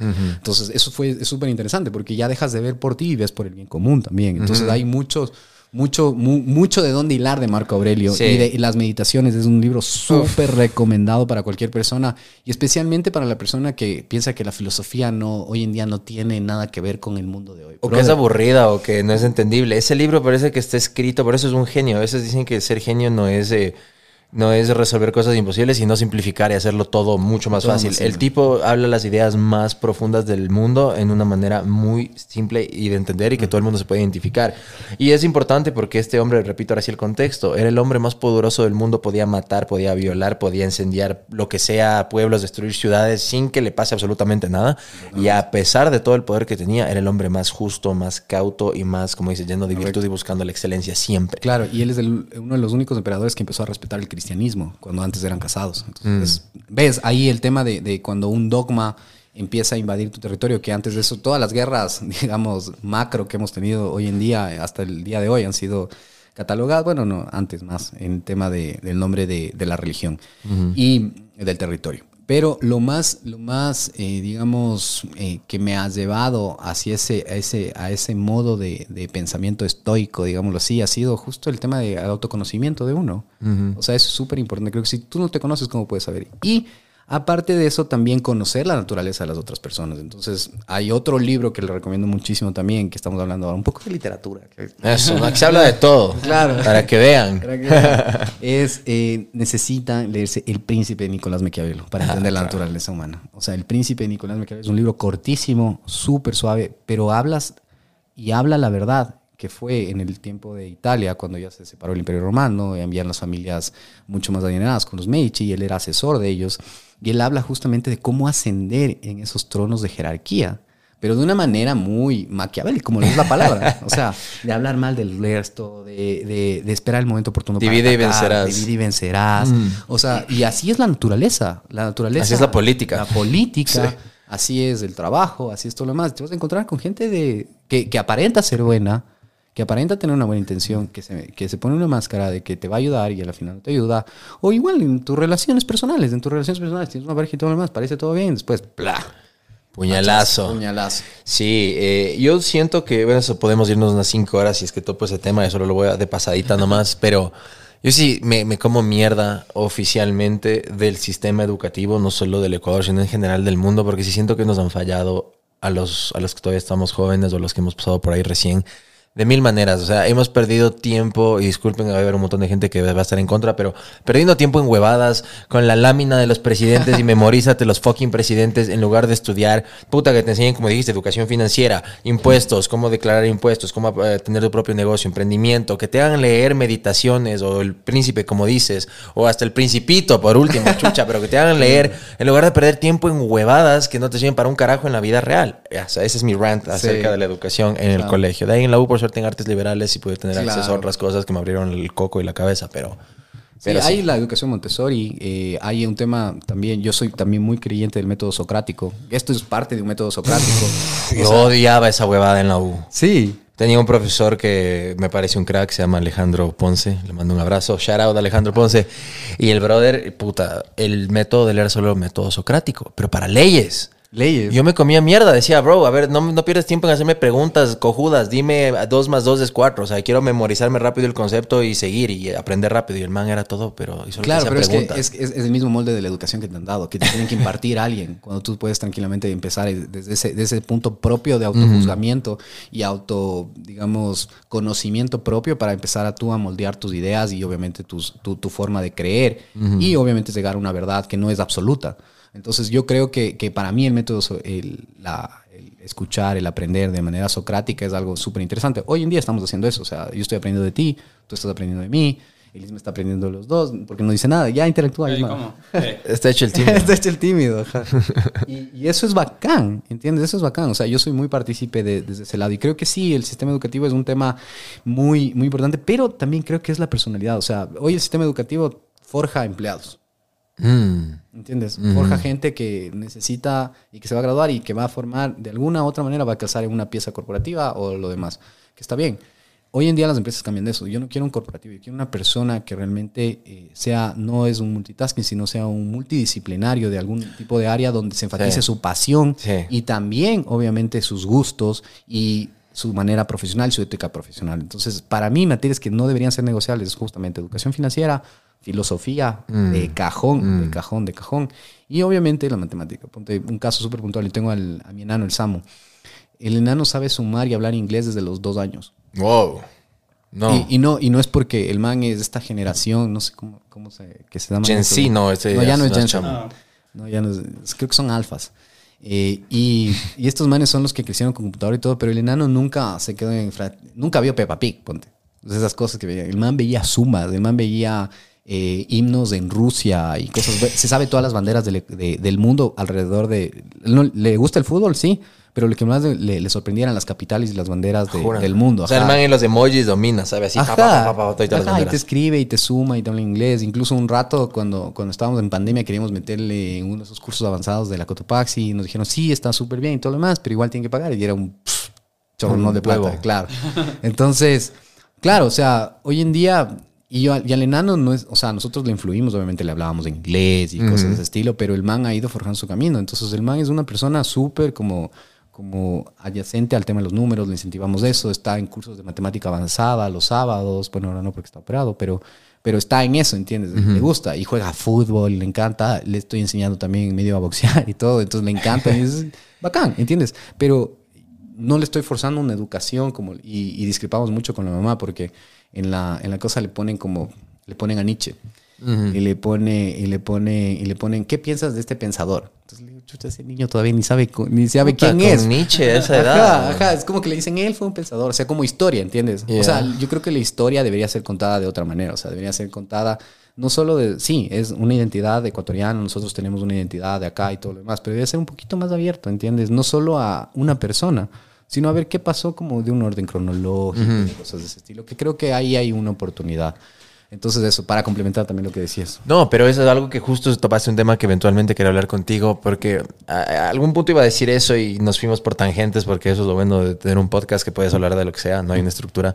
Eh, o sea, los hombres, las mujeres, las personas, no solo somos, como dijiste en esa época, no somos el título, no somos el trabajo, no somos la profesión.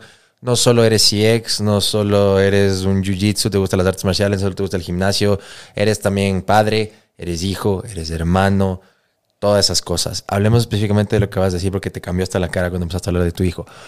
¿Cómo, cómo ha sido para ti tu vida? ¿Cómo ha cambiado desde el momento en que fuiste padre? Esa, esa etapa, ¿cómo llegó a tu vida? ¿Cómo la procesaste? ¿Qué, qué es para ti? ¿Qué, ¿Qué le ha dado a tu vida?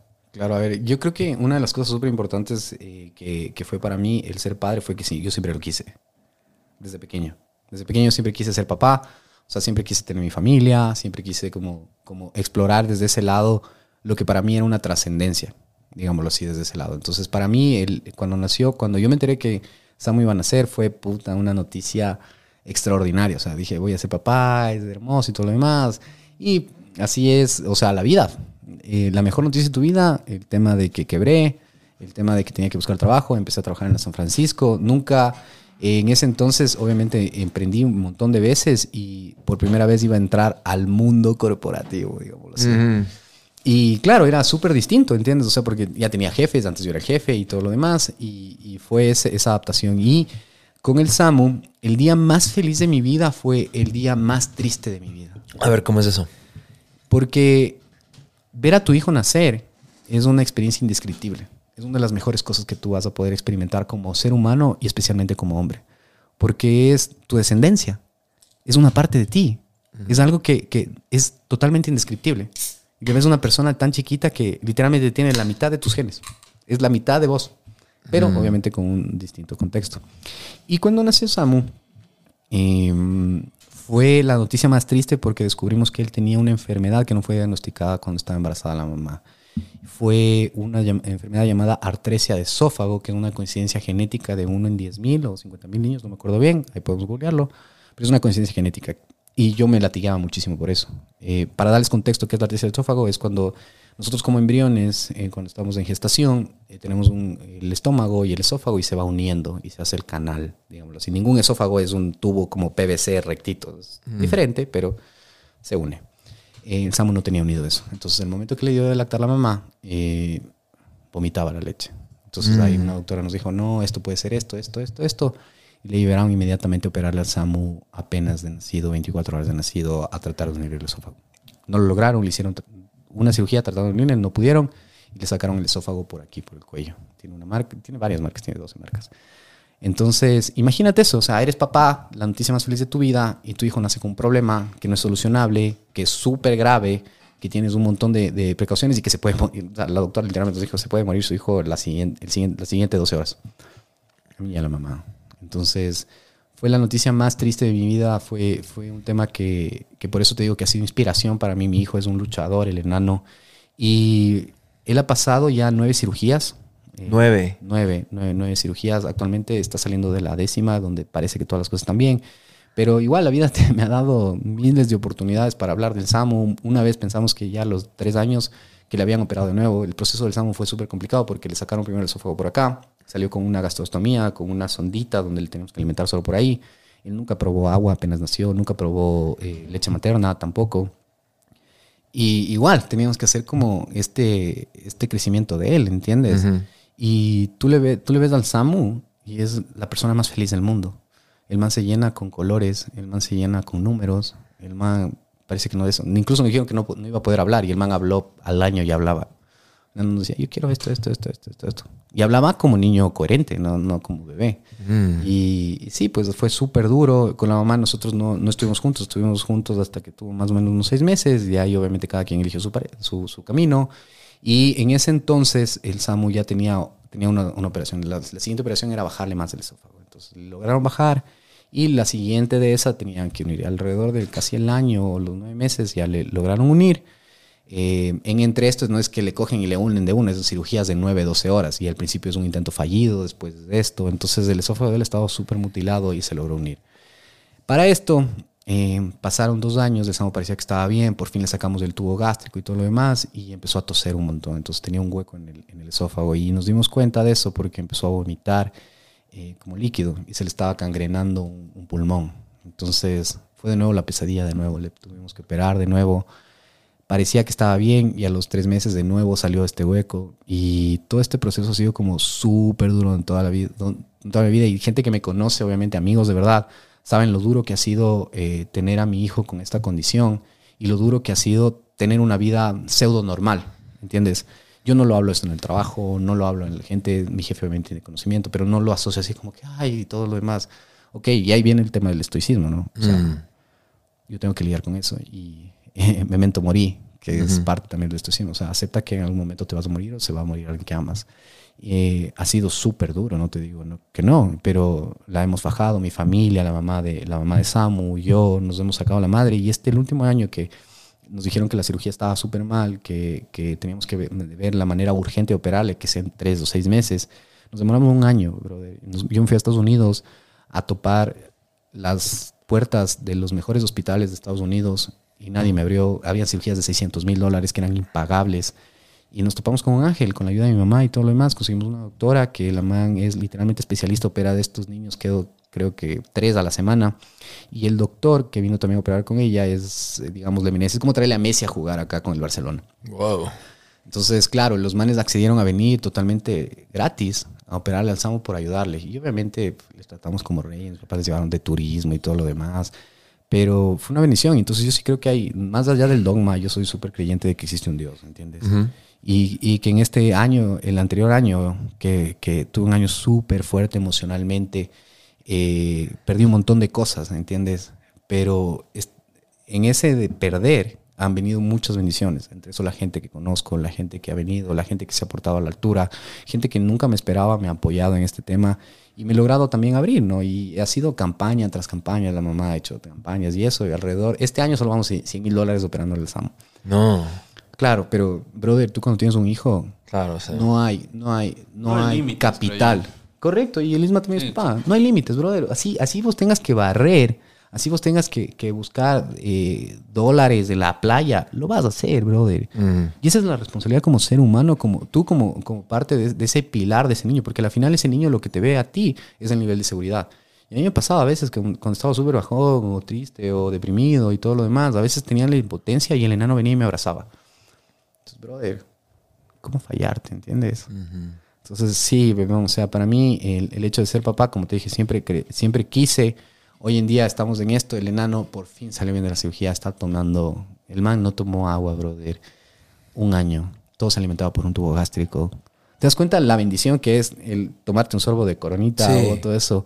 O pegarte lo que quieras. El enano, ¿sabes lo que me decía a mí? Le encantaba la pizza cuando él podía comer. Me dice, papi, quiero un pedacito de pizza. Brother, es desgarrador eso, que no le puedas dar a tu hijo eso. Tengo hambre, papi, quiero, quiero una golosinita. Brother, ¿cómo te va a partir el alma eso? ¿Entiendes? Y yo tenía que estar fuerte en ese momento. Obviamente después me quebraba y todo lo demás, pero era inspiración. O sea, todo- siempre ha sido eso. Cuando tú le ves a un niño, loco, decirte todas esas cosas, o cuando tú del mismo niño, cuando tú necesitabas algo, necesitabas a tu papá o tu mamá o lo que sea, y te decía esas cosas, solo te acuerdas de eso, ¿entiendes? Entonces, para mí, el ser papá, independientemente, y hay un montón de sacrificios, bro, porque yo renuncié acá y todo lo demás, que estaba cerca de mi pareja, de mi enano y todo lo demás, y me fui a Guayaquil a trabajar, fue por él. Por parte de mi inspiración, obviamente por mí, por mi crecimiento, porque sé que soy, que soy muy bueno, que mi talento me va a llevar lejos y todo lo demás, pero él ha sido, es una roca fundamental en todo lo que yo hago. Tú adquieres ese tipo de responsabilidad, man up, ¿entiendes? O sea, hoy ya no eres solo. Entonces para mí ha sido eso. Y es, y es una etapa súper enriquecedora. Hoy te cuento así de esto, súper calmado, súper seguro y todo lo demás, pero han sido... Brother, yo no, no- yo no creo en esas personas que dicen, ah, sí, tienes que lidiar todas las cosas eh, súper bien y tienes que olvidarte. Brother, privadamente te saca la madre eso. O sea, llorar, arrastrarse, quejarse y todo. Me ha pasado. Pero obviamente está en medio él. Y él el día de mañana, eh, en dos días, ojalá Dios quiera, va a salir del hospital, está comiendo y esa es mi misión cumplida, ¿entiendes? Yo, yo, yo trasciendo con él. Y eso es, eso es indescriptible la manera de, de- cómo te puede edificar como persona ser padre. Wow. Primero, gracias por compartir todo eso y no sé, loco. Un- Una admiración y un respeto total de la manera en que lo cuentas y qué duro y qué, y qué, qué, qué tremendo ejemplo que, que nos compartes, no solo tuyo, sino de Samu. O sea, es como que una voluntad inquebrantable por seguir viviendo y por, a pesar de, de los obstáculos, solo seguir adelante. Y como dices, que siempre está con una sonrisa. Yo solo veo las historias cuando subes al, al Instagram y siempre se lo ve como que feliz, está como que tranquilo, es como que yo cuando era niño creo que tenía asma o alguna cosa, ya hacía un drama como que me iba a morir, era como que todo un del fin del mundo y escucho historias así y digo, wow. Y ojo que el enano o sea, bueno, se queja, odia a las enfermeras, odia a los hospitales. Hemos estado en tratamientos psicológicos por el- ese tema con el enano. O sea, es un tema, es, es raro, pero el man tiene una misión, ¿entiendes? También. O sea, todo lo que ha vivido el día de mañana lo va a contar, brother. Yo sobreviví nueve cirugías, nadie, nadie apostaba conmigo, querían que me iba a estar muerto. Estoy seguro que el Samu tiene un propósito súper grande y que yo, al ser su padre, tengo un propósito muchísimo más grande. Eh, y eso es lo que les comentamos a los doctores, ¿cachas? Nosotros hicimos todo esto, buscamos ayuda hasta del gobierno. El gobierno sí, bien es cierto, apoyó en algún momento, ya al final, pero todo ha sido como gestación desde, desde mi familia, la familia de Andrea, de nosotros, de ir, esforzarnos y eso. Entonces, nada, brother, o sea, lo que se te fue dado por gracia, algún momento tú lo tienes que retornar, ¿entiendes? Y, eso, y, es- y esa es la, la búsqueda de la virtud, ¿entiendes? Algún momento puede ser que una familia esté sufriendo lo que yo sufrí Mm. de, de no poder ir a, a- a, no sé, nosotros íbamos al Gymboree, tener que esperar varios meses para que puedas ir, de no poder salir a jugar con tu hijo, porque miedo que se enferme y le pueda dar una neumonía. Entonces hay algo más grande, ¿entiendes? Algo que se, que, que se te dio a ti y lo puedes dar por gracia. Y como dices, de no, no, también un poquito como va- valorar y, y un poco en estoicismo también, que, que decías que era un poquito de, de mentalidad limitante, pero yo creo que más bien es enfocarse en la gratitud de cosas que, que damos por sentado, como dijiste, algo tan simple como tomarte un sorbo de un vaso de agua, de una bebida, como caminar. eh, a todos nos debe haber pasado que alguna vez nos pegamos un golpe, qué sé yo, en el pie, en la rodilla, en la costilla, en lo que sea. Y te das cuenta que algo que lo das por hecho, como respirar, si te pegaste en la costilla, te va a doler tanto y dices, Dios, o sea, respirar, o tienes un problema en la nariz, el tabi- tabique chueco, lo que sea. Dices, algo que es tan normal, entre comillas, qué complicado que es cuando no hay la Total, salud. total. Eh, no sé si lo cachas a Naval Ravikant, que es, bueno, es, así es que te gusta el estoicismo y todo este man es...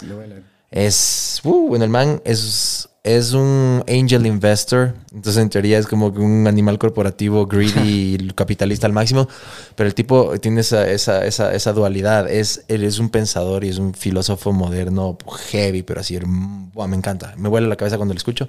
Y él alguna vez eh, pa- parafraseaba, compartió una frase que decía, una persona eh, en teoría normal quiere 10.000 cosas, porque esa es la típica, él también sabe decir, eh, el deseo es un contrato que haces contigo mismo para ser miserable hasta que consigues lo que quieres. Qué excelente. Porque vas de deseo en deseo. Deseo Consigues lo que querías, ah, te comes mierda otra vez, quieres otra cosa nueva y así, y así, y así sigues en el loop. Y él dice, y una persona enferma, lo único que quiere es solo estar sano. Suele estar sano. Y ahí entiendes todo. O sea, dices, la pandemia creo que fue el momento en que hice clic con eso. O sea, la salud es lo más importante. Todo lo demás se puede ir al carajo. Con que tengas tu salud y tu familia, tus seres queridos tengan salud, ya está, Ya ya, está. gané. No, pero esa es la carrera, la carrera, como te digo, hoy en día tenemos esta carrera hedonista de éxito transformada en yo voy a crecer, quiero esto, pero ¿a qué costo? ¿Entiendes? ¿Cuál es el costo de, de- de tener eso? ¿Cuál es el, el- lo, lo que vas a dejar de vivir por tra- trascender o percibir ese sueño? Ah, ¿qué quiero joder? ¿Qué quiero hacer esto? ¿Qué quiero solo viajar y todo lo demás? Pero eso no es tu, tu virtud. Eso no es lo que realmente te está edificando como persona. Ser genuinamente humano te va a edificar no solo conocer tu, tu, tu debilidad o tu forma de, cómo- de qué careces, sino también edificarte a ti de tu virtud, de, de qué es lo que estás buscando realmente para ser feliz. Loco, para mí no hay felicidad más grande que, obviamente, hay, hay cosas que viajar y todo lo demás, pero mi felicidad más grande es sentarme con mi hijo, ver tele y comerme una pizza. O, o salir y tomar agua con el man, ¿cachas? O caminar sin una mascarilla y sin una máquina que le esté alimentando. Brother, yo siempre, y obviamente también soy hermano, yo también quiero tener mi carrazo y todo lo demás, pero la vida me ha ido quitando todas esas cosas para devolverme cosas que parecen insignificantes, que realmente me hacen feliz, que realmente me hacen un ser humano y que realmente me están haciendo a mí una mejor persona.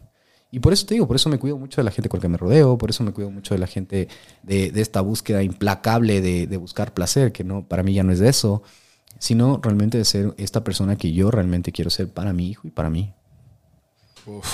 Ah, profundo, profundo, profundo. Como cuestión de prioridades. O sea, yo siento que de cierta manera, eh, no sé, tu opinión personal, eh, Samu llegó a tu vida para ser un maestro que necesitabas de cierta manera y viceversa. Yo creo que también él, él- él en su proceso, en su journey de, de vida, todo esto que le está pasando a tan temprana edad, va a ser como que una universidad de vida en la que va a salir con honores, PhD y todo, y después va a estar con una perspectiva y un contexto de la puta madre, cacha, que va a ser inquebrantable precisamente por todo lo que le ha pasado en tan pocos años. Claro, y obviamente a Samu no le gusta mucho el ejercicio porque se cansa, me imagino, tiene Claro, obvio. el, el pulmón. Pero una de las cosas que, y fue súper chistoso porque siempre, como le he hablado del jiu-jitsu, de esto, de todo lo demás, me dice, papi, yo quiero pelear. Me dijo eso así, como que, porque yo le hablaba, tú eres un peleador y todo lo demás, y dice, yo quiero pelear. Y estamos viendo un anime con los dos y, y es lo caso, o sea, ese man me enseña, como tú dices, es, es, es, es increíble la fuerza del enano. Entonces yo creo que va por ahí también, ese es un tema súper, súper, súper, digamos, eh, sentimental para mí, que me mueve muchísimas cosas y que también me da un norte muy claro de, de, de quién quiero ser y obviamente de quién estoy convirtiéndome, que esa es la búsqueda, ¿no? Ser mejor que ayer, no compararme con el resto, que eso es parte de, de- de- también del estoicismo. Pero es, es, es, es genial todo lo que, lo que nos acabas de compartir y, y primero gracias por, por habernos compartido todo eso. Una pausa, una pausa para decir salud. Salud por, Sí, eso es buena, vamos a echar por, un... por Willy. Salud. De verdad, gracias por, por abrirte en ese sentido. Creo que es algo muy importante en eso, ¿no? Sí. Tienes una sí, historia sí, sí. igual, ¿no? Sí, o sea, eh, yo creo que más que nada un, un- un hijo sobre una inspiración. Entonces, eh, tú vas a luchar siempre por, por cualquier cosa que... Estaba diciendo, le estaba diciendo a Isma, para mí también Isma es inspiración, porque también hemos vivido y hemos compartido muchas cosas desde, bueno, estudiamos juntos y todo lo demás, nos conocemos desde hace millones de años, pero también tuvimos una historia muy parecida. Sí, o sea, sobre todo, claro, yo me acuerdo cuando me encontró el Willy, le dije como que, oye, eh, bueno, primero estudiamos publicidad, creo que yo le dije, Willy, dale, dale con todo, siempre fui como positivo, siempre le dije, oye, no importa, o sea, a la, a la final el tiempo creo que es lo de menos en, en la parte de estudios, yo creo que siempre va a ser eh, cumplir con, con los sueños, Así, eh, hice- cumplir, eh, seguir adelante, siempre estar eh, en constante movimiento en toda esta parte. Entonces creo que eso también yo, yo le dije de corazón al Willy B, dale, dale con todo. Y puede ser que sea solo un título y todo lo que sea, pero, pero lo vas a lograr. Si sea, sea como sea, lo, va- lo vas a seguir adelante y todo. Creo que siempre me llevé bien con él. Eh, y bueno, en, en la parte de, creo que yo que, que- que igual pasé lo, lo mismo con mi hija, creo que es una parte muy importante también, eh, porque a la final los hijos son una inspiración. siempre, siempre te, te llevan a seguir adelante, siempre vas a, estar pensando en, en todo en el sentido de, de que quieres lo mejor para, para, para él. Sea como sea, siempre vas a tener ese pensamiento de, de, de ser lo mejor para él, de luchar por él. Cualquier adversidad creo que yo es, lo que creo que siempre ha sido lo más importante para mí. Entonces, eh, compartimos bastante la ideología con, con Willy. Entonces, yo, yo creo que sí, es, es, es luchar, sobre todo siempre y para siempre por, por, por los hijos. ¿no? Heavy, ah. Heavy. Profundo. Profundo. Y nada, eso es, eso es acción. Salud, que sea motivo. A ver, no, no podemos terminar el salud acá también. Eso. y ya para terminar, un poco de preguntas para la gente que, que está escuchando y que son cosas que me encanta hablar con los invitados. A ver, un, un fire session rápido de preguntas. Porque justo cuando estábamos en off hablando, me ibas a compartir un libro. Entonces la pregunta es la siguiente: ¿Cuáles son esos ese libro que más has regalado a alguien o si no los tres libros que más han influenciado e impactado tu vida? A ver, las 12 reglas de vida de Jordan Peterson.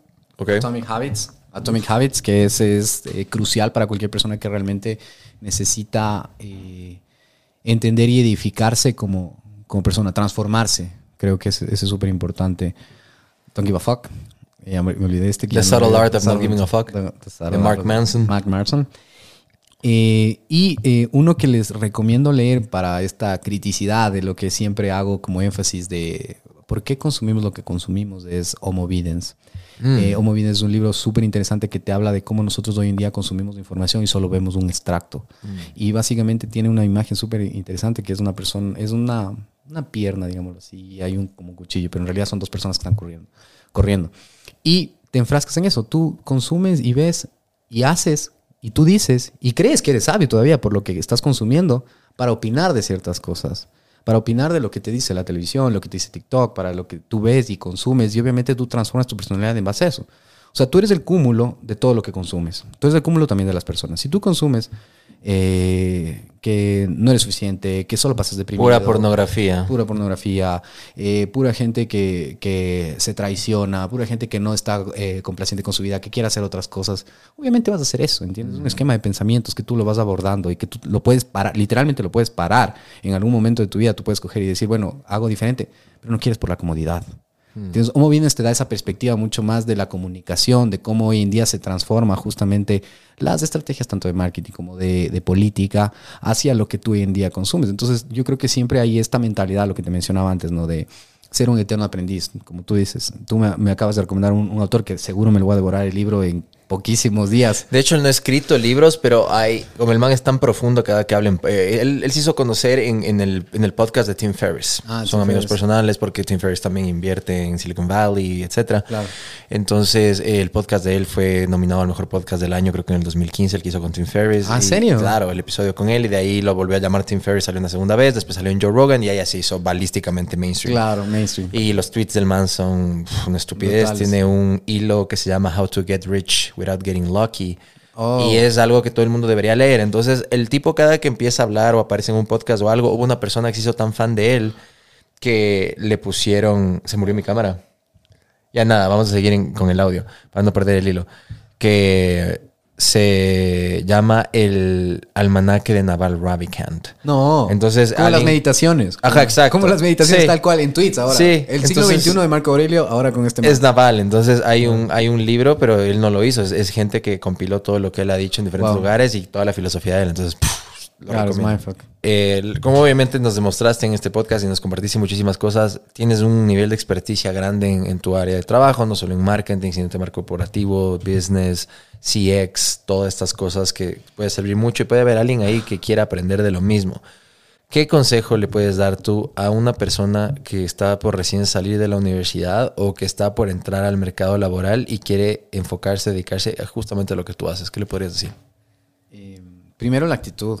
Creo que es súper importante la actitud. Uno muchas veces sale de la universidad pensando, bueno, sí, eh, voy a conseguir un trabajo y todo lo demás, pero más estás enfocado en la, en la joda, estás más enfocado en las, en las cosas que son más triviales, ¿entiendes? O sea, recibo el sueldo y bacán, hice mi performance y todo lo demás. Eh, trabajo de este, de este horario a este horario. Y, brother, yo tuve que sacrificar 10 años de mi vida. 10 años de mi vida, literalmente, dejar de joder. Literalmente dejar de joder, cero, cero, cero, para poder estar en este momento. Y no es que yo sea eh, la eminencia ni nada. Sí, tengo una, un cierto tipo de experiencia, estoy siendo reconocido y todo lo demás. Igual tengo mi contrato de un día, como te repito, que es súper importante. Pero siempre fue esa mentalidad de dar más. Dar más en el momento en que, que me pedían, dar más en el momento de, de estudiar, dar más para poder terminar una conversación, no quedarme callado en una reunión. Así es el pasante, loco. Nadie tiene una idea tonta o nadie tiene una, una pregunta tonta, que es la típica que te dicen. Y es verdad, loco, tú te haces notar en eso. He tenido la oportunidad de conocer mucha gente muy talentosa en, el en este lugar que estoy trabajando, donde realmente se sacan la madre.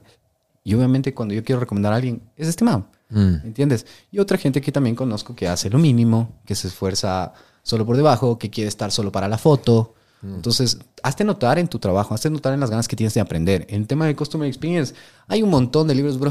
Hoy en día tenemos Google. ¿Te das cuenta lo que antes era estudiar algo que te gustaba? Era literalmente sacarte, eh, como sea, un préstamo, irte lejos o lo que sea, o que tus papás te apoyen y todo lo demás. Hoy en día tienes Google, tienes, toda la información está ahí.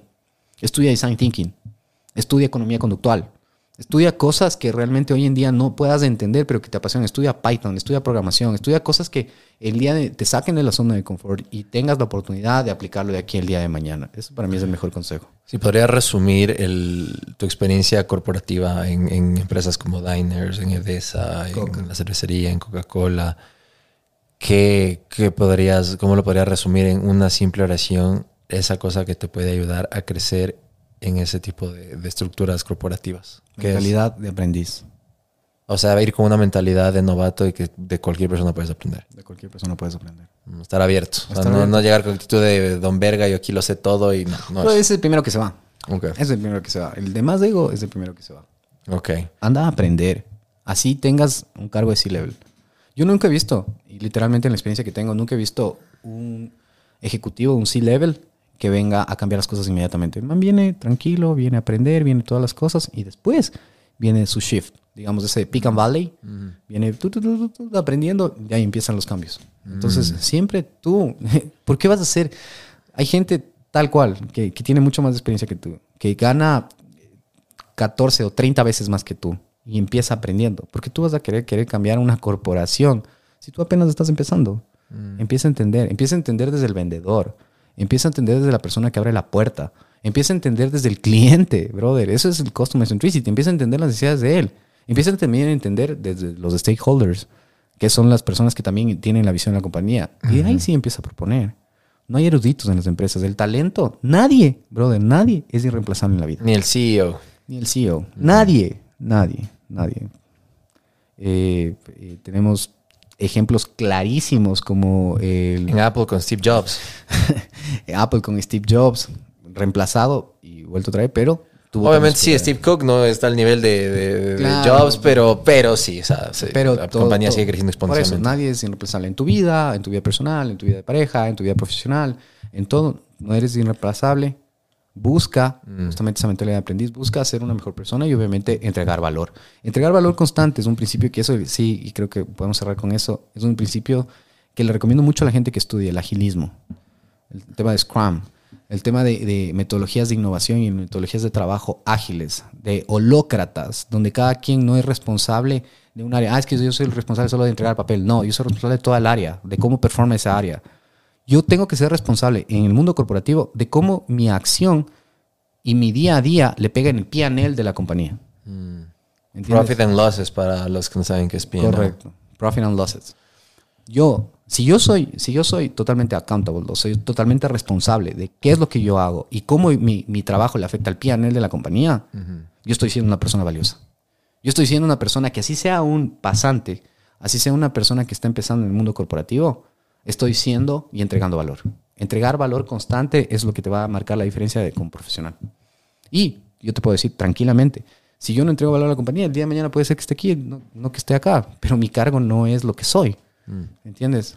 Sí, eh, y también como dices, para cerrar, eh, algo que dijo Gianluca, Gianluca Rosanía, me acuerdo que lo- él, él comparte muchísima información de valor en LinkedIn.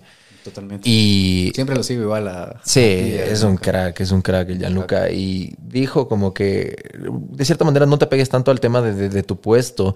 Porque la- en el punto que dices que nadie es irreemplazable. ¿Por qué? Porque el día que tú te mueras, después de 48 horas, tu puesto va a estar online, van a estar buscando tu reemplazo. O sea, hay gente que A le las da- horas. Sí. A las horas, bro. O sea, te lloran un día y al siguiente ya están buscando tu reemplazo. y te digo, y conozco muchísimas personas. Es que me ha costado tanto conseguir este trabajo. Es que me ha costado tanto el, el- el- el- tener la influencia. Es que me ha costado tanto crecer. Sí, pero tú no eres del cargo. ¿Por qué te cuesta tanto decir, ah, es que tengo deudas, ah, es que todo lo demás? Ya, refinancialas. Ya, empieza de cero. Ah, no, es que ya estoy acostumbrado a vivir aquí. Ok, vive en otro lugar. Baja el arriendo. Te cuesta el estatus, te cuesta lo que dicen de vos. Te cuesta la imagen que proyectas. No volver a empezar. ¿Entiendes? Bueno, cerremos en ese punto. Yo creo que está perfecto. Gracias por todo, Willy. ¿Dónde te puede encontrar la gente que quiere seguir tus pensamientos, tus cosas y todo lo que tienes que compartir? Eh, LinkedIn, eh, linkedin.com slash eh, w.strategies, o, sí, w strategies, o William Palacios, si, si ahí le pueden buscar. Y eh, en Instagram, w slash bajo Palacios 89. Buenísimo. Gracias, mi hermano, por Gracias, tu tiempo. Willy. Nos vemos Todos. la próxima, amigos. Chao, chao. Chao. Y es el abogado del diablo, viste tú. Él quiere conocerte más. Quiere saber qué se